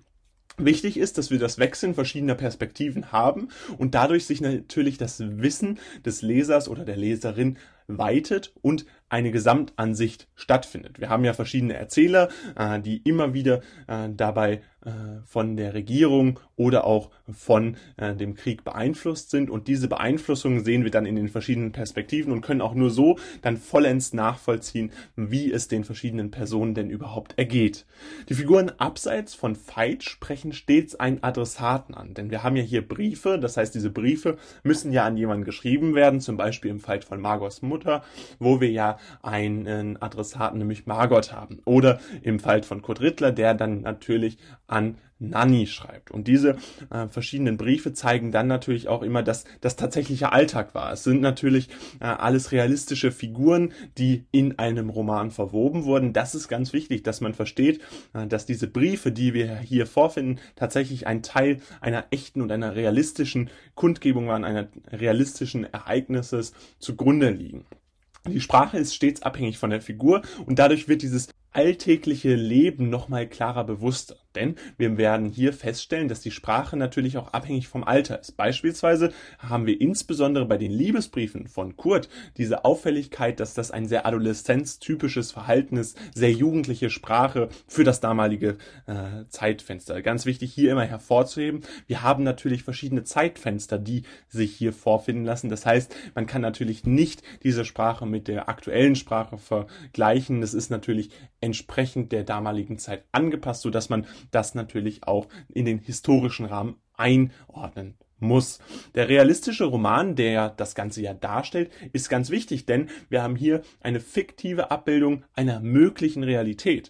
Wir wissen ja, dass der Roman auf verschiedenen Briefen basiert, die Arno Geiger gefunden hat und woraus er dann ja letztendlich einen Roman kreiert hat. Wichtig ist, dass dieser realistische Roman tatsächlich als fiktive Abbildung einer möglichen Realität dient und dies, diese Abbildung einer möglichen Realität natürlich auch insbesondere sich in den verschiedenen Perspektiven wiederfinden lässt. Es werden auch Kleinigkeiten des Alltags immer wieder dargestellt und das ist natürlich ein ganz wichtiger Stil von diesem Roman, der ja auch als Antikriegsliteratur eingeordnet werden kann. Wichtig ist also hier, dass man versteht, dass einerseits natürlich Stil und Sprache ganz eindeutig auf das alltägliche Leben zurückschließen lassen, aber dass nur so auch die Kritik an der Regierung ermöglicht werden kann. Es gibt dabei keine explizite Darstellung des Kriegs, darauf wird bewusst verzichtet. Es werden zwar die Folgen dargestellt, wir erinnern uns an die posttraumatischen Attacken, Panikattacken, die wir hier einerseits bei Veit Kolbe erleben, andererseits haben wir aber eben auch äh, die Darstellung, dass immer wieder es darum geht, ob man an die Front verschoben wird, ob man wieder an die Front gehen kann. Felduntauglichkeitsdiagnosen äh, werden ja hier in verschiedenen Situationen für Veit Kolbe gestellt und das ist natürlich ein ganz wichtiger Teil, der immer wieder dargestellt wird vom Krieg, aber eben nicht als explizite Darstellung. Das heißt, man ist nie an der Front, sondern es wird ja auch im Ende des Buches nur dargestellt, Veit Kolbe verlässt Margot wieder in Richtung Krieg an die Front und wird dahin verlagert. An der Front selbst ist man tatsächlich nie. Fassen wir euch jetzt nochmal die wichtigsten Einzelheiten des Stil und Sprache in Unter der Drachenwand zusammen. Einerseits haben wir eine parallele Darstellung der Geschichte durch den Ich-Erzähler Veit Kolbe, der immer wieder unterstützt wird durch verschiedene Perspektiven, verschiedene Briefe, die natürlich immer an einen Adressaten gehen, nämlich durch Kurt und auch Margots Mutter. Die Figuren sind dabei ein Teil des alltäglichen Lebens und stellen natürlich dadurch auch die verschiedenen Perspektiven des alltäglichen Kriegslebens dar. Die Erzählungen aus der Ich-Perspektive ermöglichen dabei, dass man konkretes fühlen kann, die Situation nachempfinden kann und so der Leser oder die Leserin direkt in die Geschichte einsteigen kann. Das Wechseln zwischen den Perspektiven ermöglicht eine Gesamtsicht auf die gesamte Situation. Außerdem ist es so, dass die Sprache stets abhängig von der Figur ist, wobei insbesondere bei den Liebesbriefen von Kurt auffällig ist, dass wir hier eine Art der Jugendsprache haben, natürlich im historischen Kontext einzuordnen. Dabei ist es ein realistischer Roman, der als fiktive Abbildung einer möglichen Realität gilt und das ist natürlich ganz wichtig, denn es geht ja hier tatsächlich um die Darstellung des Krieges und das sehen wir auch. Wir haben zwar keine explizite Darstellung des Krieges, aber wir haben eine sehr realistische Darstellung des täglichen Alltags. Jetzt wollen wir euch nochmal eine Kapitelübersicht mit den verschiedenen Erzählern geben. Wichtig ist dabei, dass ihr versteht, dass das natürlich auch verschiedene Perspektiven darstellen soll und wichtig für das Hineinfühlen in die Situation durch den Leser oder die Leserin ist. Es gibt dabei Kapitel 1 bis 34 und eine Nacherzählung. Bei Kapitel 1 bis 6 finden wir Veit Kolbe selbst vor. Er erzählt aus seiner Ich-Erzählung und bringt die Soldatenperspektive rein. Das heißt, er gibt natürlich wieder, wie sich Soldaten gefühlt haben, insbesondere mit seinen posttraumatischen Störungen, zeigt sich insbesondere die Belastung, die für Soldaten einhergeht.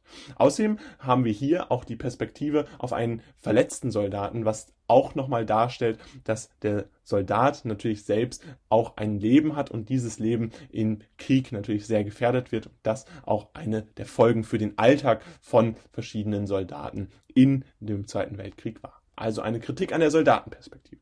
In Kapitel 7 finden wir dann erstmalig Margots Mutter vor.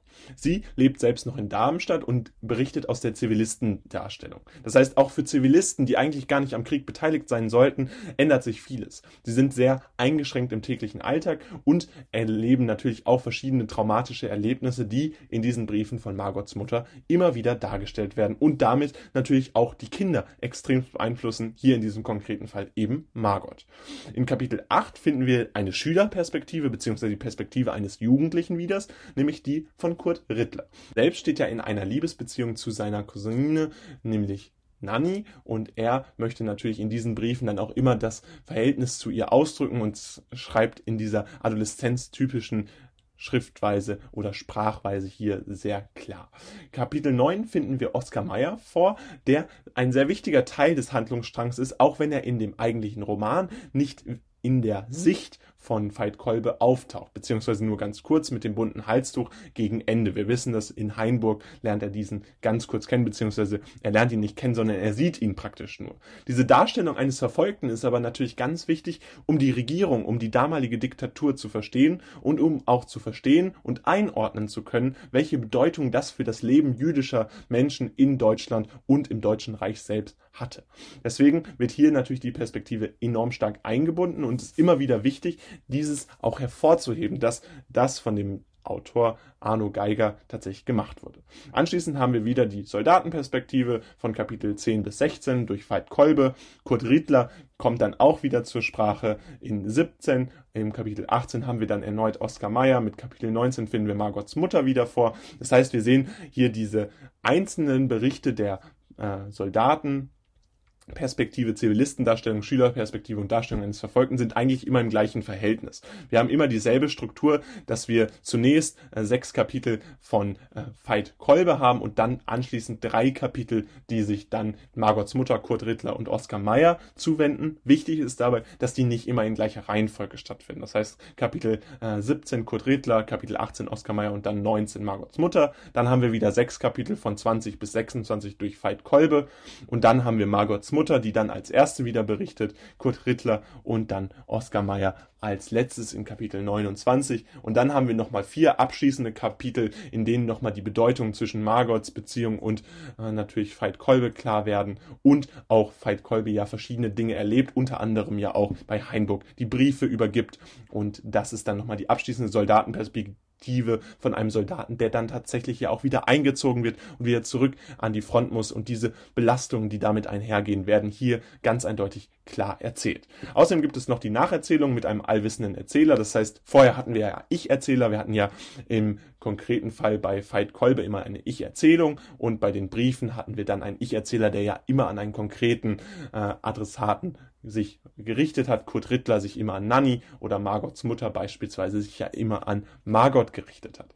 Diese Nacherzählung mit dem allwissenden Erzähler ermöglicht dadurch natürlich, dass wir die gesamte äh, Situation verstehen, dass man einen Ausblick auf die gesamte Situation bekommt und natürlich auch versteht, wie die Geschichte nach dem Krieg weiter ausgegangen ist und welche Folgen das für das alltägliche Leben dann hatte. Zum Beispiel ja, dass der Brasilianer wieder zurück nach Brasilien kann. Also, dass das Ende des Kriegs für viele Personen etwas Positives bedeutet hatte. Ausschließlich natürlich hier für Oskar Mayer und Kurt Rittler nicht, die ja beide noch im Krieg verstorben sind. Fassen wir euch nochmal ganz kurz die Kapitelübersicht und die Erzähler zusammen. Wichtig ist, dass wir immer dieselbe Struktur haben, also Kapitel 1 bis 6, Veit Kolbe, dann Margots Mutter, dann Kurt Rittler, Oskar Meyer, die jeweils immer ein Kapitel gewidmet bekommen. Die Struktur zwischen Kurt Rittler, Oskar Meyer, Margots Mutter, die wechselt sich ab. Stehen bleibt nur, dass nach äh, diesen drei Kapiteln dann wieder sechs Kapitel von Veit Kolbe kommen. Er selbst berichtet aus einer Soldatenperspektive in der Ich-Erzählung. Wichtig ist dabei, dass er das Leid, was Soldaten widerfährt und auch die posttraumatischen Störungen darstellt. Kurt Rittler berichtet aus einer jugendlichen Perspektive, aus einer Adoleszenzperspektive, also aus einer Schülerperspektive, wobei er seine Briefe ja an Nanny richtet. Darüber hinaus finden wir in Oskar Mayer noch die Darstellung eines Verfolgten. Das heißt, er stellt natürlich das größte Problem des Zweiten Weltkriegs, nämlich die Judenverfolgung dar und hat damit auch eine wichtige Rolle. Mit Margots Mutter finden wir immer wieder eine Zivilistendarstellung aus Darmstadt wieder und sehen auch die Bedeutung für Zivilisten im täglichen Alltag. Zudem haben wir noch eine Nacherzählung mit einem allwissenden Erzähler, der einen Ausblick gibt und auch ein bisschen darstellt, wie positiv sich das Leben verändert nach Kriegsende gucken wir uns nun an, wie Arno Geiger selbst überhaupt sein Leben gestaltet hat und was die zentralen Stationen in seinem Leben waren. Arno Geiger ist am 22. Juli 1968 in Bregenz, also in Österreich, im Vorarlberg geboren und hat dort auch seine Kindheit verbracht, denn er ist aufgewachsen in Wolfurt, ist in der Nähe von Bregenz und hat dann anschließend ein Studium der deutschen Philologie, Altengeschichte und vergleichenden Literaturwissenschaft in Innsbruck begonnen. Allerdings hat er nicht nur in Innsbruck studiert, sondern war tatsächlich auch in Wien ansässig und hat dort dann natürlich auch die Liebe zu der Stadt kennengelernt, wie wir später sehen werden, hat das nämlich eine große Relevanz für sein Leben. Also er war Österreich immer treu und ist dementsprechend dann später auch dort tätig geworden. Sein Romandebüt hat er tatsächlich mit Kleine Schule des Karussellfahrers erlebt, hat dieses veröffentlicht und seitdem sich konstant der Schriftstellerei zugewandt und ist dementsprechend auch stets dieser Schriftstellerei treu geblieben. Seine Sichtweise auf die Kunst war dabei stets, dass die Kunst der Bewahrer von der Ordnung und einem eindimensionalen Blick ist. Das heißt, äh, es ist möglich, durch die Kunst eine Unordnung in das eigene Leben zu bringen und aber auch multiperspektivische Blicke in das eigene Leben reinzulassen. Und das ist laut ihm sogar das Ziel der Kunst. Das heißt, Arno Geiger versuchte stets immer wieder als Bewahrer von der Ordnung oder vor der Ordnung zu interagieren. Das heißt, seine Kunst soll den Menschen aus dem alltäglichen Leben herauslassen und gleichzeitig multiperspektivische Blicke ermöglichen. Wir sehen das unter anderem an dem Roman Unter der Drachenwand, denn dort hat er ja ganz verschiedene multiperspektivische Blicke und verschiedene Perspektiven eingebunden, um das alltägliche Leben innerhalb dieser Regierung äh, zu ermöglichen. Und dementsprechend haben wir hier genau diese Bedeutung des multiperspektivischen und auch die Bedeutung der äh, Unordnung, die hier sozusagen ermöglicht werden soll. Sein Leben verbringt er in der aktuellen Zeit in Wien, aber auch in Wolfurt mit seiner Frau. Er ist verheiratet, also diese beiden Stationen seines Lebens immer wieder wichtig. Er ist stets in Österreich geblieben und seit 1993 lebt er zusätzlich in Wien und verbringt dort einen Hauptteil seines Lebens, weil er natürlich der Schriftstellerei dort äh, zugewandt ist und in der Hauptstadt von Österreich natürlich da nochmal ein bisschen mehr Möglichkeiten hat, sich zu entfalten. Außerdem hat er verschiedene Preise für seine Werke, unter anderem den Josef Breitbach Preis oder den österreichischen Kunstpreis der Literatur bekommen. Das heißt, äh, seine Kunst wird auch über äh, die Jury, die verschiedenen Menschen äh, des Fachpublikums auch angesehen. Das heißt, wir haben nicht nur einen Erfolg seiner Bücher, sondern können tatsächlich auch behaupten, dass seine Romane mit verschiedenen Preisen ausgezeichnet wurden.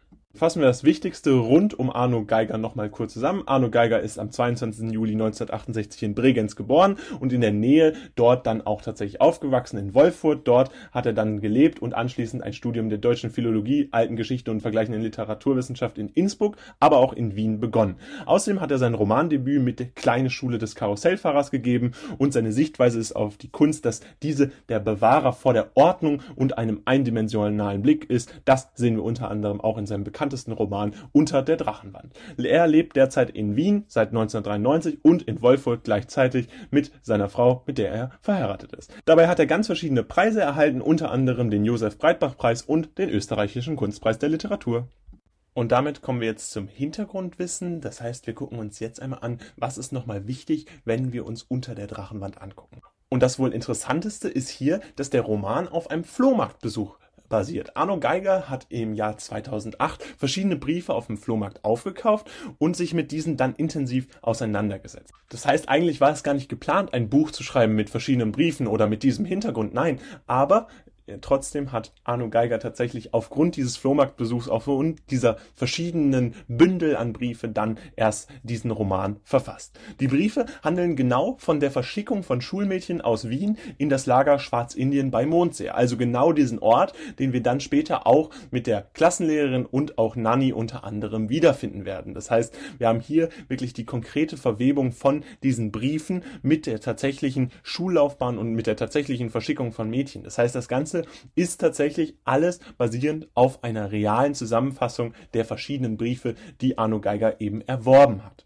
Dabei sind dabei unterschiedliche Berichte vorhanden. Das heißt, wir haben einerseits umfassende Berichte von Eltern, von Kindern, aber eben auch Behörden und verschiedenen äh, Menschen, die eben in dieser Zeit gelebt haben und auch entsprechend unterschiedliche Positionen bekleidet haben. Und so ist es auch interessant, dass das alles dann zu dieser Gesamtansicht führt, die wir hier entsprechend haben, nämlich das Bild was komplett über die verschiedenen Besuche, über die verschiedenen Ansichten und auch die verschiedenen Perspektiven hinausgeht und so ein umfassendes Bild über die alltäglichen Dinge, die während der Zeit des Krieges dann tatsächlich stattgefunden haben, erst ermöglicht. Also diese umfassenden Berichte, die wir immer wieder vorfinden, sind basierend auf realen Geschichten deswegen haben wir auch dieses Format, dass Briefe immer wieder in der Geschichte oder in dem Roman von Arno Geiger sich vorfinden lassen als zentrales Motiv. Außerdem ist es so, dass das Genre des Romans äh, die Antikriegsliteratur bekleidet eher ein Genre, das sehr selten sich vorzufinden lässt, beziehungsweise in der allgemeinen Literatur eher selten emporkommt. Zu Teilen ist es aber natürlich auch ein Liebesroman. Wir hatten das natürlich schon gesehen, wenn wir uns den Inhalt angucken. Wir haben unter anderem ja die Geschichte zwischen Kurt und Nanny, aber natürlich über dem hinaus auch nochmal die Geschichte äh, zwischen äh, der Hauptprotagonistin Margot und dem Hauptprotagonisten Veit Kolbe. Zudem haben wir in dem Zeitraum, in welchem der Roman spielt, dass das Deutsche Reich bereits äh, zurückgedrängt wurde und eine Niederlage gegen die Alliierten nicht mehr abgewendet werden kann. Das ist natürlich ganz wichtig, um das zu verstehen, wie überhaupt die ganzen Hintergründe und auch wie die Entscheidungen der einzelnen Menschen im Alltag noch sind. Das ist sehr interessant, wenn man das unter der Perspektive betrachtet, was da alles noch passiert, wie viele Menschenleben noch geopfert werden und wie viele Menschen noch sterben müssen. Denn diese äh, Tode, die da natürlich passiert sind, wären vermeidbar gewesen, wenn man einfach früher sich die Niederlage eingestanden hätte. Das zumindest eine zentrale Botschaft, die wir hier in dem Roman ableiten können. Und nun fassen wir euch das wichtigste Hintergrundwissen nochmal kurz zusammen. Der Roman basiert auf einem echten Flohmarktbesuch. Arno Geiger hat echte Briefe gekauft in Bündeln und diese dann versucht zu einem Roman zusammenfassen. Erst 2018 hat er diese umfassenden Berichte von Eltern, von Kindern, aber auch von verschiedenen Behörden zusammengeführt und dann hat er innerhalb von wenigen Monaten das Buch verfasst. Die Veröffentlichung des Romans gelang im Jahr 2018. Das ist dabei im Genre des Antikriegsliterarischen erschienen und ist zu Teilen ein Liebesroman, insbesondere mit der Beziehung und der Entwicklung von Margot und Veit Kolbe. Dabei spielt das Ganze in dem Zeitraum, in welchem das Deutsche Reich bereits zurückgedrängt wurde und eine Niederlage gegen die Alliierten nicht mehr auszuschließen ist. Und damit fangen wir an mit dem Inhalt des ersten Aufzugs, des ersten Aktes. Insgesamt finden wir bei Nathan der Weise ja fünf Akte, fünf Aufzüge vor und wir fangen an mit dem Inhalt des ersten Aufzugs und der fängt an damit, dass Nathan, auch der Protagonist dementsprechend, in sein Haus in Jerusalem zurückkehrt. Er ist ein reicher jüdischer Kaufmann und dort lebt er mit seiner Adoptivtochter Recha. Hier ist am Anfang noch nicht bekannt, woher sie überhaupt kommt. Und sie wird bei einem Brand vom Tempelherrn Kurt von Staufen gerettet. Der richtige Name von Kurt von Staufen ist hier auch noch nicht bekannt. Er ist Loy. Ähm, er wird hier dabei als Retter in der Not wahrgenommen. In ihrer teilweise träumerischen Darstellung ist Recha davon überzeugt, dass es ein Engel gewesen sei, der sie gerettet hat. Und dementsprechend haben wir hier so ein bisschen diesen Engelsglauben, der von Richard dargestellt wird. Und damit ist das sozusagen der erste Teil, äh, den wir hier im ersten Aufzug vorfinden können. Danach ist es so, dass Nathan im ersten Zug, im ersten Aufzug ein Gespräch über Glauben an Wunder als Lehrer und als Erzieher mit Richard führt. Das heißt, sie setzt sich so ein bisschen damit auseinander. Wie bewertet man selbst den Glauben? Wie bewertet man selbst die Religion? Und äh, er als jüdischer äh, ja, Lehrer und Erzieher tritt er hier auf, ist aber dennoch natürlich sehr aufklärerisch. Er wirkt sehr aufklärend. Er versucht, Richard dahingehend zu beeinflussen, dass sie sich selbst immer eine Meinung bildet und dass sie dementsprechend auch über Glauben an Wunder ganz kritisch nachdenkt. Später ist es dann so, dass der Sultan Saladin ein äh, dortiger Herrscher, ein muslimischer Herrscher in Jerusalem, wo das Ganze spielt, ihm einen Kredit ähm, geben soll, beziehungsweise er einen Kredit bekommen soll. Nathan äh, als reicher jüdischer Kaufmann dementsprechend wird er gefragt, ähm, wird generell als sehr großzügig beschrieben und Al-Hafi äh, im Gespräch äh, bringt er hervor, dass äh, Sultan Saladin entsprechend den Nathan hier entsprechend nach einem Kredit fragen soll. Und das ist so ein bisschen der wichtigste Inhalt, den wir hier schon darstellen sollen. Und hier ist interessant, dass dann Richard den Tempelherrn wieder sieht. Bis dahin kennt sie den Namen noch gar nicht. Ähm, inzwischen wissen wir allerdings, dass dieser Tempelherr äh, christlicher Herkunft ist und damit natürlich auch eigentlich mit dem Ziel gekommen ist, Sultan Saladin zu stürzen und dementsprechend ist es natürlich hier so, dass Sultan Saldin entsprechend ein, eine Begnadigung aussprechen muss, damit dieser aus der Gefangenschaft überhaupt befreit werden kann. Also der Tempelherr wird erst dadurch befreit, dass er entsprechend von Sultan Saladin begnadigt wurde als einziger, entsprechend nicht nur wegen der Rettung von Recha, sondern auch weil dieser äh, ihn an seinen verstorbenen Bruder Assad erinnert hat und dadurch äh, sozusagen diese Gnade des Sultans hervorsticht. Ähm, es kommt dann zum Auftrag des Mordes an Saladin äh, durch den Patriarch. Entschuldigt bitte, dass wir jetzt hier äh, einen kleinen Rechtschreibfehler drin haben. Dabei ist es so, dass dieser Auftrag vom Klosterbruder vermittelt wird. Wer ist überhaupt der Patriarch? Im Gegensatz zum Sultan, der ja muslimische Abstammung ist, ist der Patriarch äh, christlicher Abstammung, hat dementsprechend auch ein christliches Weltbild, wirkt ähnlich wie der Sultan am Anfang sehr äh, intolerant gegenüber anderen Religionen und hat aber im Gegensatz zum Sultan gar keine Macht. Das heißt, er ist jeglicher Macht beraubt worden und dementsprechend versucht der äh, Patriarch natürlich seine Macht zurückzuerlangen und dementsprechend wird der Auftrag Auftrag durch den Klosterbruder, durch seinen Handlanger praktisch vermittelt. Und abschließend ist es dann so, dass äh, Nathan, eine Einladung in das Haus von Nathan äh, kommt.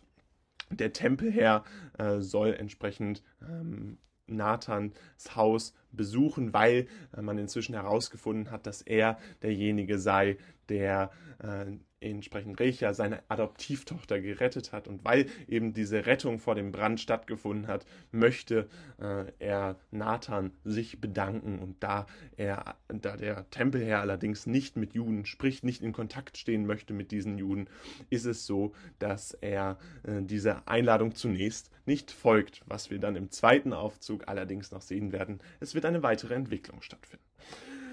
Fassen wir euch das zunächst einmal zusammen. Wir sehen hier nochmal einmal die Übersicht über alle entsprechenden wichtigen Faktoren des Inhalts im ersten Aufzug. Und dabei ist es so, dass Nathan in sein Haus zurückkehrt, Recha wird gerettet, auch die anderen Hauptcharaktere werden vorgestellt, unter anderem der Sultan Saladin sowie auch sein äh, Bettelmönch Al-Hafi. Diese äh, stellen die Forderung eines Kredits oder wollen einen Kredit von Nathan fordern. Gleichzeitig wird Recha äh, beeinflusst von Nathan sowie aber auch von ihrer Erzieherin Daya und dementsprechend ist so ein bisschen der rationale Hintergedanke, der aufklärerische Hintergedanke hier geht es rund um den Wunderglauben, den Glauben an Wunder.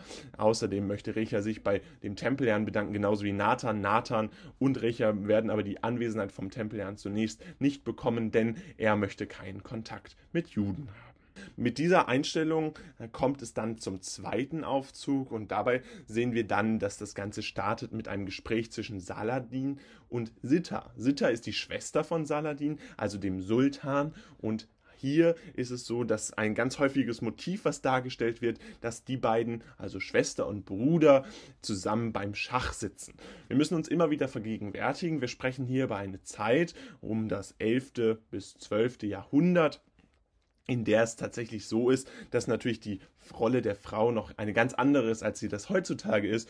Und somit ist es dann doch relativ aufklärerisch, relativ emanzipiert, dass hier überhaupt eine Frau äh, diese wichtige Rolle zugesprochen bekommt, dass Lessing hier diese Sitter so charakterisiert. Also eine ganz spannende Rolle, die hier dargestellt wird. Und dabei tauschen die beiden sich zwischeneinander über äh, Schach, aber auch natürlich ganz wichtig über politische Ziele aus. Das heißt, hier wird insbesondere die Machtsicherung erstrebt. Das heißt, äh, Saladin, also der Sultan, möchte natürlich seine Macht sichern und äh, Sitta berät sie äh, ihn dabei in gewisser Weise. Anschließend wird auch noch dargestellt, dass Saladin finanzielle Probleme hat und dass man so ein bisschen darüber nachdenkt, eine Rettung durch Nathan zu ermöglichen, dass, dass dieser einen Kredit geben soll. Er ist ja, wie gesagt, bekannt als großzügiger Retter, als großzügiger Finanzierer von verschiedenen äh, Krediten und so ist es dann auch nicht verwunderlich, dass die Grundsätze hier in diesem Gespräch dargestellt werden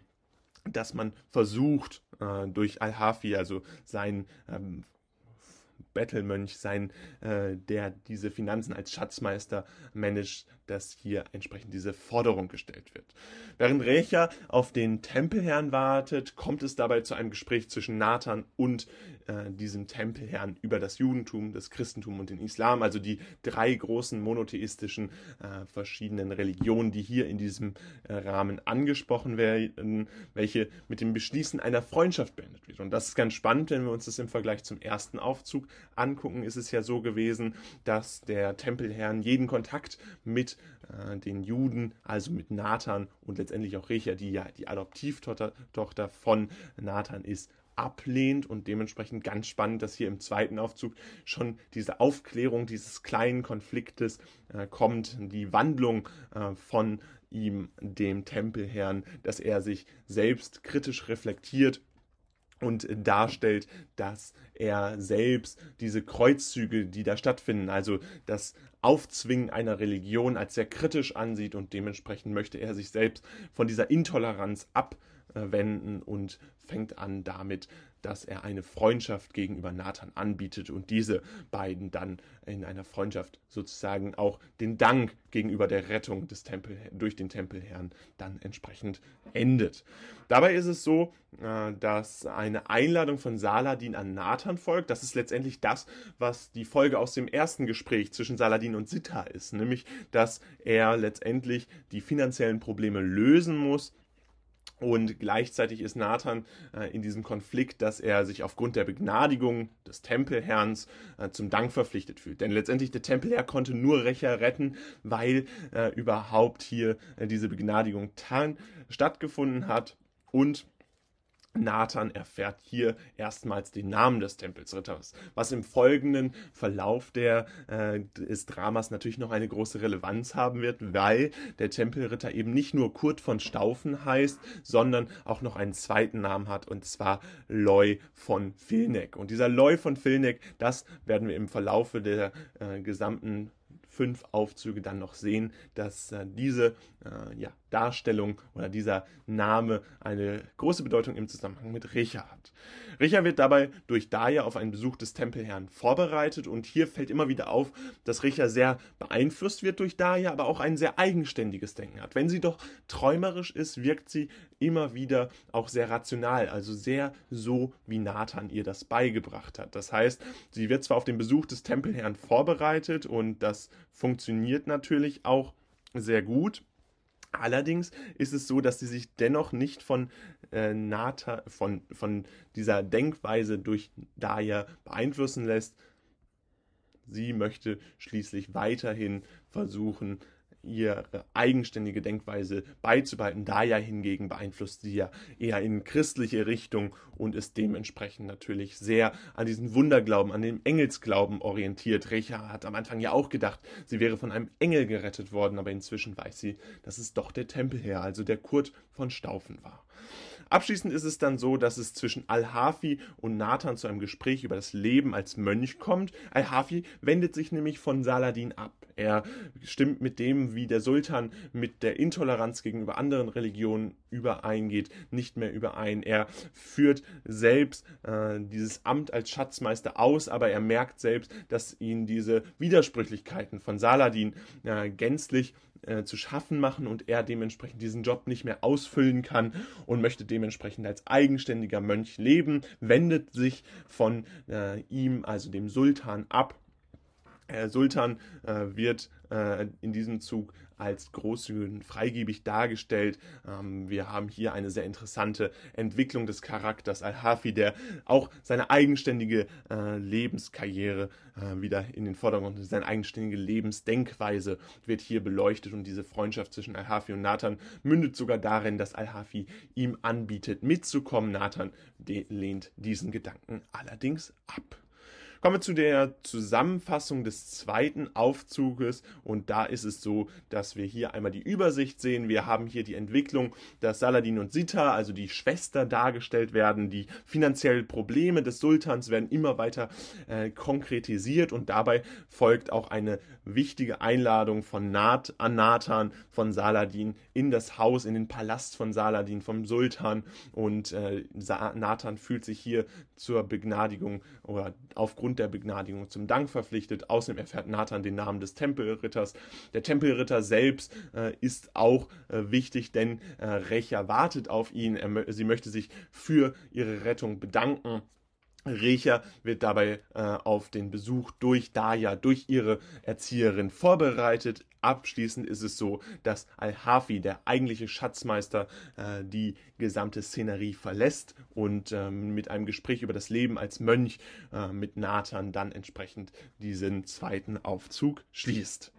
Kommen wir dann zum dritten Aufzug. Und hier ist es so, nachdem Daya und Recha auf den Tempelherrn gewartet haben mit einem Gespräch über Wunderglauben, den sie allerdings ablehnt, äh, Recha stellt die Vernunft mehr in den Vordergrund, ist es so, dass der Tempelherrn dann kommt. Allerdings ganz auffällig ist, der Tempelherr kommt nur für eine sehr kurze Zeit. Und das widerspricht so ein bisschen dem, was wir vorher gesehen haben. Wir haben die Freundschaft zwischen Nathan und dem Tempelherr gesehen und dennoch würde das ja dafür sprechen, dass insbesondere Recha, die sich so lange darauf vorbereitet hat, das zu einem längeren Besuch führen würde. Allerdings kommt heraus, dass der Tempelherr sich seiner Sache noch sehr unsicher ist. Er weiß noch nicht, wie er richtig fühlt und er verhält sich sehr komisch. Und wir werden im Folgenden sehen, woran das liegt. Denn es ist so, dass Recha natürlich noch lange darüber nachdenkt und äh, der Tempelherr selbst eigentlich ganz andere Gefühle hat. Währenddessen ist es so, dass Nathan sich auf dem Weg zum Sultan macht, der ihn in einer Falle nach der richtigen Religion fragt. Das ist so ein bisschen eine Hinterlist, die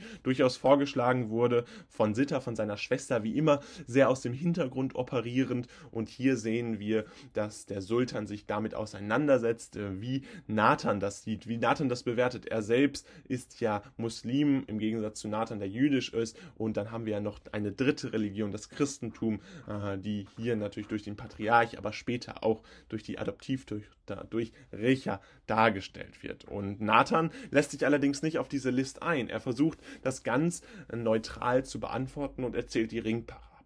Die Ringparabel erklären wir euch später sicherlich nochmal ausführlicher, wollen wir aber jetzt kurz einmal beleuchten.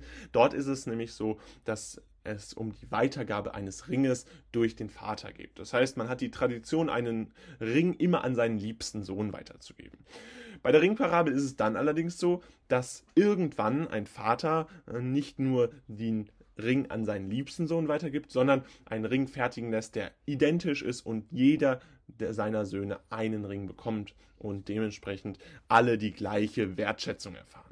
Angewendet hier von Nathan auf dieses konkrete Beispiel der einzigen Religion, der richtigen Religion, ist es so, dass er sagt, dass alle Religionen gleichwert sind, die allgemeine Toleranz, auch mit diesem aufklärerischen Gedanken, den wir hier wieder haben. Das führt zur Anerkennung vom Sultan und einem Gesuch von Freundschaft zwischen beiden.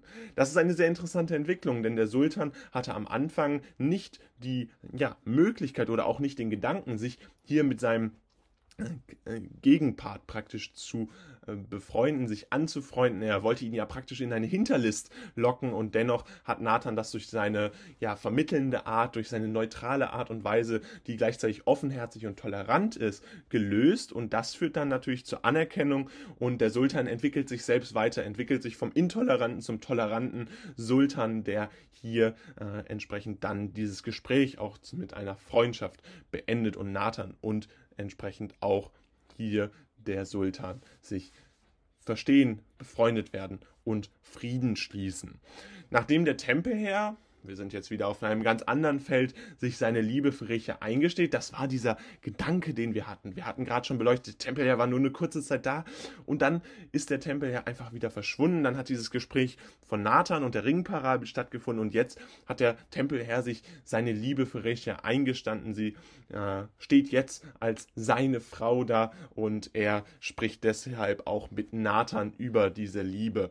Der reagiert allerdings verhalten. Er fragt so ein bisschen, wo äh, er denn überhaupt herkommt, was, wer sein Vater ist. Ähm, die Familienverhältnisse des Tempelherrns interessieren Nathan ganz besonders und man weiß in diesem Zusammenhang noch nicht so warum. Es wird allerdings später klar, dass hier eine familiäre Beziehung zwischen allen dreien besteht und die werden wir gleich noch näher beleuchten. Und in einem Gespräch zwischen Daya und dem Tempelherrn kommen die zentralen Themen der christlichen Herkunft und dem Heiratswunsch mit Recha vor. Warum ist das so interessant? Denn sowohl der Tempelherr als auch Daya sind christlicher Herkunft. Deshalb können sie sich auch über ihren Glauben auseinandersetzen und haben dementsprechend natürlich auch ähnliche Ansichten. Wichtig ist allerdings, dass beide aus Europa kommen. Das heißt, jetzt von ihrem Heimatort weit entfernt sind und dementsprechend äh, Daya, insbesondere Daya, ein großes Interesse daran hat, wieder nach Europa zurückzukehren. Und sie sieht in der Heirat zwischen dem Tempelherrn und Recha die Möglichkeit, letztendlich wieder nach Europa zurückzukehren. Und deswegen ist ihr das auch persönlich so wichtig, dass die beiden heiraten. Und deswegen will sie sich auch im Folgenden dafür einsetzen. Das ist so ein bisschen das Ende des dritten Aufzuges. Es wird hier offen gelassen, ob der Tempelherr Recha heiraten kann oder ob es noch irgendwelche anderen familiären Beziehungen gibt, die das vielleicht verhindern können. Und damit endet der dritte Aufzug. Und diesen dritten Aufzug wollen wir euch jetzt einmal nochmal zusammenfassen. Und hier seht ihr nochmal die wichtigsten Punkte einfach kurz zusammengefasst. Wichtig ist entsprechend, dass Daya und Recha, also die Erzieherin von Recha, eine ganz wichtige Beziehung haben und dementsprechend äh, immer wieder sich austauschen, insbesondere über den Wunderglauben und die Vernunft. Recher lässt sich allerdings nicht so stark beeinflussen, dennoch ist es entsprechend immer wieder eine Darstellung, die hier durch Daya eingeht. Außerdem ist es so, dass der Tempel ja nur eine kurze Zeit kommt, später stellt sich dann heraus, er hat sich in Recher verliebt, möchte sie heiraten, deswegen spricht er auch äh, entsprechend mit Nathan darüber, ob das möglich wäre. Nathan ja der Adoptivvater und dementsprechend hier dann entsprechend der, die Person, mit der äh, ähm, der Tempelherr als erstes spricht. In einem Gespräch zwischen Daya und dem Tempelherrn kommt dann sogar heraus, dass Daya diesen Heiratswunsch sehr unterstützt, weil sie selbst das Motiv hat, nach Europa zurückzukehren. Und äh, darüber hinaus ist natürlich auch noch interessant, dass Nathan mit dem Sultan spricht. Der Sultan äh, fragt ihn nach einer richtigen Religion. Es soll eine Hinterlist werden. Nathan ein bisschen in die Enge treiben und diese richtige Religion gibt es für Nathan allerdings gar nicht. Er erzählt die Ringparabel, die Weitergabe des Ringes an den liebsten Sohn, die irgendwann als Tradition gebrochen wird und das führt dann zur Anerkennung vom Sultan und einem Gesuch von Freundschaft zwischen beiden und dementsprechend wird hiermit der dritte Aufzug beendet.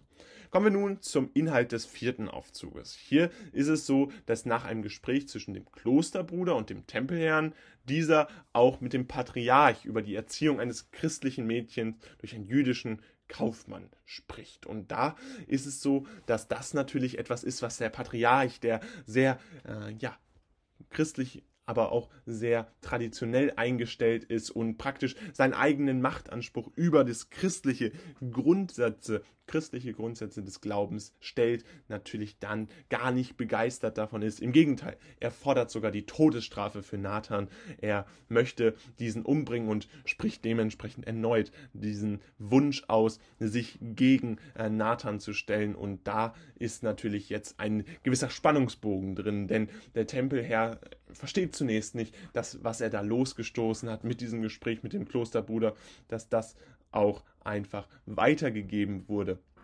Und damit haben wir hier dann entsprechend diese spannende äh, ja, Seitengeschichte, könnte man fast sagen, diese Seitenentwicklung, die durch das Gespräch zwischen dem Tempelherr und dem Klosterbruder entstanden ist. Saladin und Sitta, also wir sind jetzt wieder im muslimischen Palast, mutmaßen weiter auf, äh, dass Nathan der Bruder von Assad sein soll. Die Herkunft von Recha ist hier noch nicht vollständig bekannt. Das heißt, wir sehen, dass äh, hier eine Entwicklung stattfindet. Zunächst äh, geht es darum, äh, wer der Bruder von Assad sein könnte, wer eine Beziehung dazu haben könnte. Und wir merken dann relativ schnell, dass der Tempelherr tatsächlich eine Beziehung zu Assad hat. Allerdings ist es nicht so, dass Nathan der Bruder von Assad sein könnte könnte, sondern äh, es ist tatsächlich so, dass hier herauskommt, dass entsprechend Recha sowie auch der Tempelherr ähm, eine Beziehung haben, nämlich sie beide Geschwister sind. Das wird jetzt hier bekannt, beziehungsweise entwickelt sich. Man kann es so ein bisschen deuten. Später im vierten und fünften Aufzug wird das noch genauer dargestellt und man versteht das dann letztendlich, äh, dass diese ja, Beziehung natürlich auch in gewisser Weise in äh, Kontrast dazu steht, was äh, ja, sich Recha, aber auch der Tempelherr vorstellen. Tempelherr spricht ja von einer Heirat zwischen beiden. Der Sultan möchte sich dabei für den Tempelherrn einsetzen, sodass er Recha heiraten kann. Auch äh, Daya bittet darum, diese Heirat stattfinden zu lassen. Also beide sprechen mit Nathan. Nathan hier als zentraler Vermittler wieder gefragt und äh, er ist zunächst nicht begeistert. Und warum das so ist, das äh, wird ja dann später noch geklärt. Hier also ganz wichtig, dass wir nochmal diese eigenen Motiven sehen, insbesondere bei Daya, äh, die ja darum bittet, weil sie selbst nach Europa kommen möchte. Recha soll dabei zum Palast des Sultans kommen. Die Herkunft und Abstammung von Recha wird hier geklärt und äh, Recha soll durch Daya aufgeklärt werden. Es wird hier bekannt, dass Recha eine Adoptivtochter ist und dementsprechend christlicher Herkunft ist und Recha da auch erst aufgeklärt werden muss.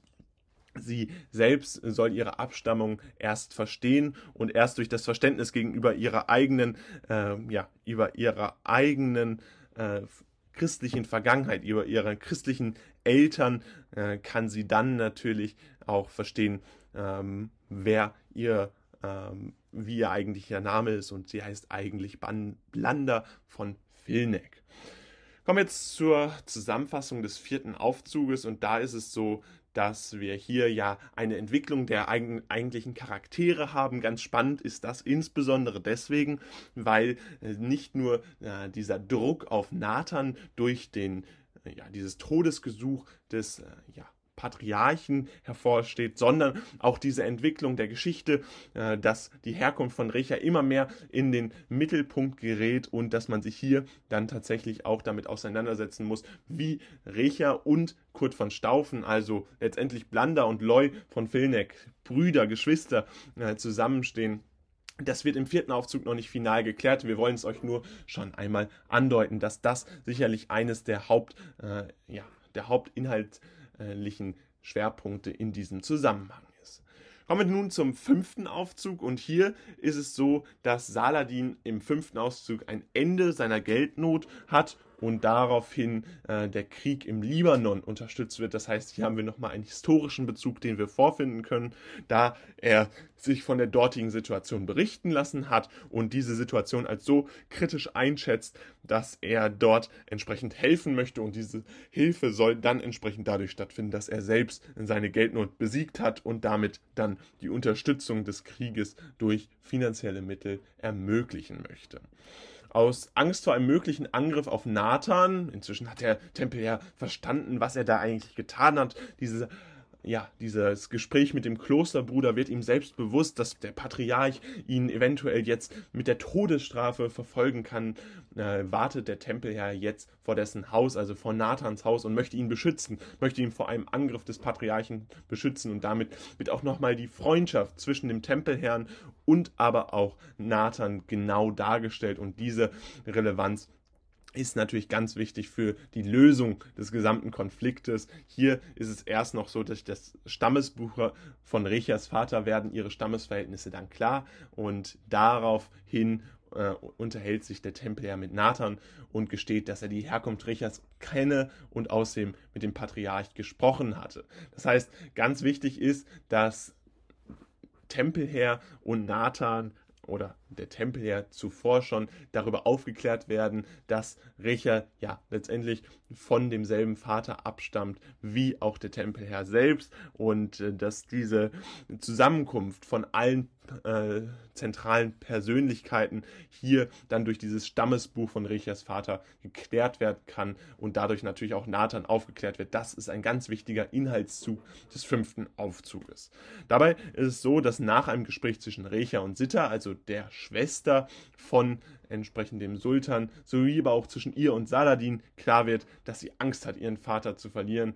Äh, sie wird letztendlich zwar vom Sultan beruhigt, aber dennoch hat sie Angst, Nathan zu verlieren, ihren eigentlichen Adoptivvater, der sich so sehr um sie gekümmert hat, der sie erzogen hat und der ihr ein wichtiger Mensch geworden ist. Deswegen schwebt so ein bisschen der Konflikt zwischen den einzelnen Familien, zwischen der Beziehung zwischen Recha und auch ihrem Vater sowie aber gleichzeitig dann auch wieder dem Tempelherrn Kurt von Staufen.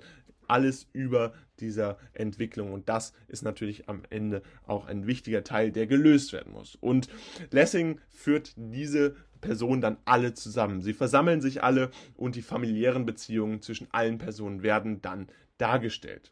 Hier wird offengelegt, wer Kurt von Staufen eigentlich ist, Loy von Filneck, gleichzeitig aber auch, dass Recha eigentlich Blander von Filneck heißt und Loy und Recha sind dementsprechend Kinder von Assad. Deswegen kannte Loy Assad überhaupt erst und konnte auch Sultan, den Sultan Saladin überhaupt an seinen Bruder äh, erinnern. Saladin und Sitta sind dementsprechend natürlich der Bruder von Assad, Sitta ja die Schwester von Saladin, dementsprechend, wenn Assad der Bruder von Saladin ist, natürlich auch der Bruder von Sitta und der ist leider schon verstorben in einem ja, Kampf ums Leben gekommen und trotzdem sind Recha und Loy beide Kinder und hier findet dann eine erstaunliche Entwicklung statt. Zuvor war es dem Tempelherr ja ganz wichtig, Richard zu heiraten. Hier akzeptiert er aber ohne weiteres, dass sie jetzt nicht mehr heiraten können, sondern entsprechend ihre Familie äh, in den Vordergrund stellen müssen und dementsprechend diese familiären Beziehungen akzeptieren und sie jetzt als Geschwister agieren müssen und können.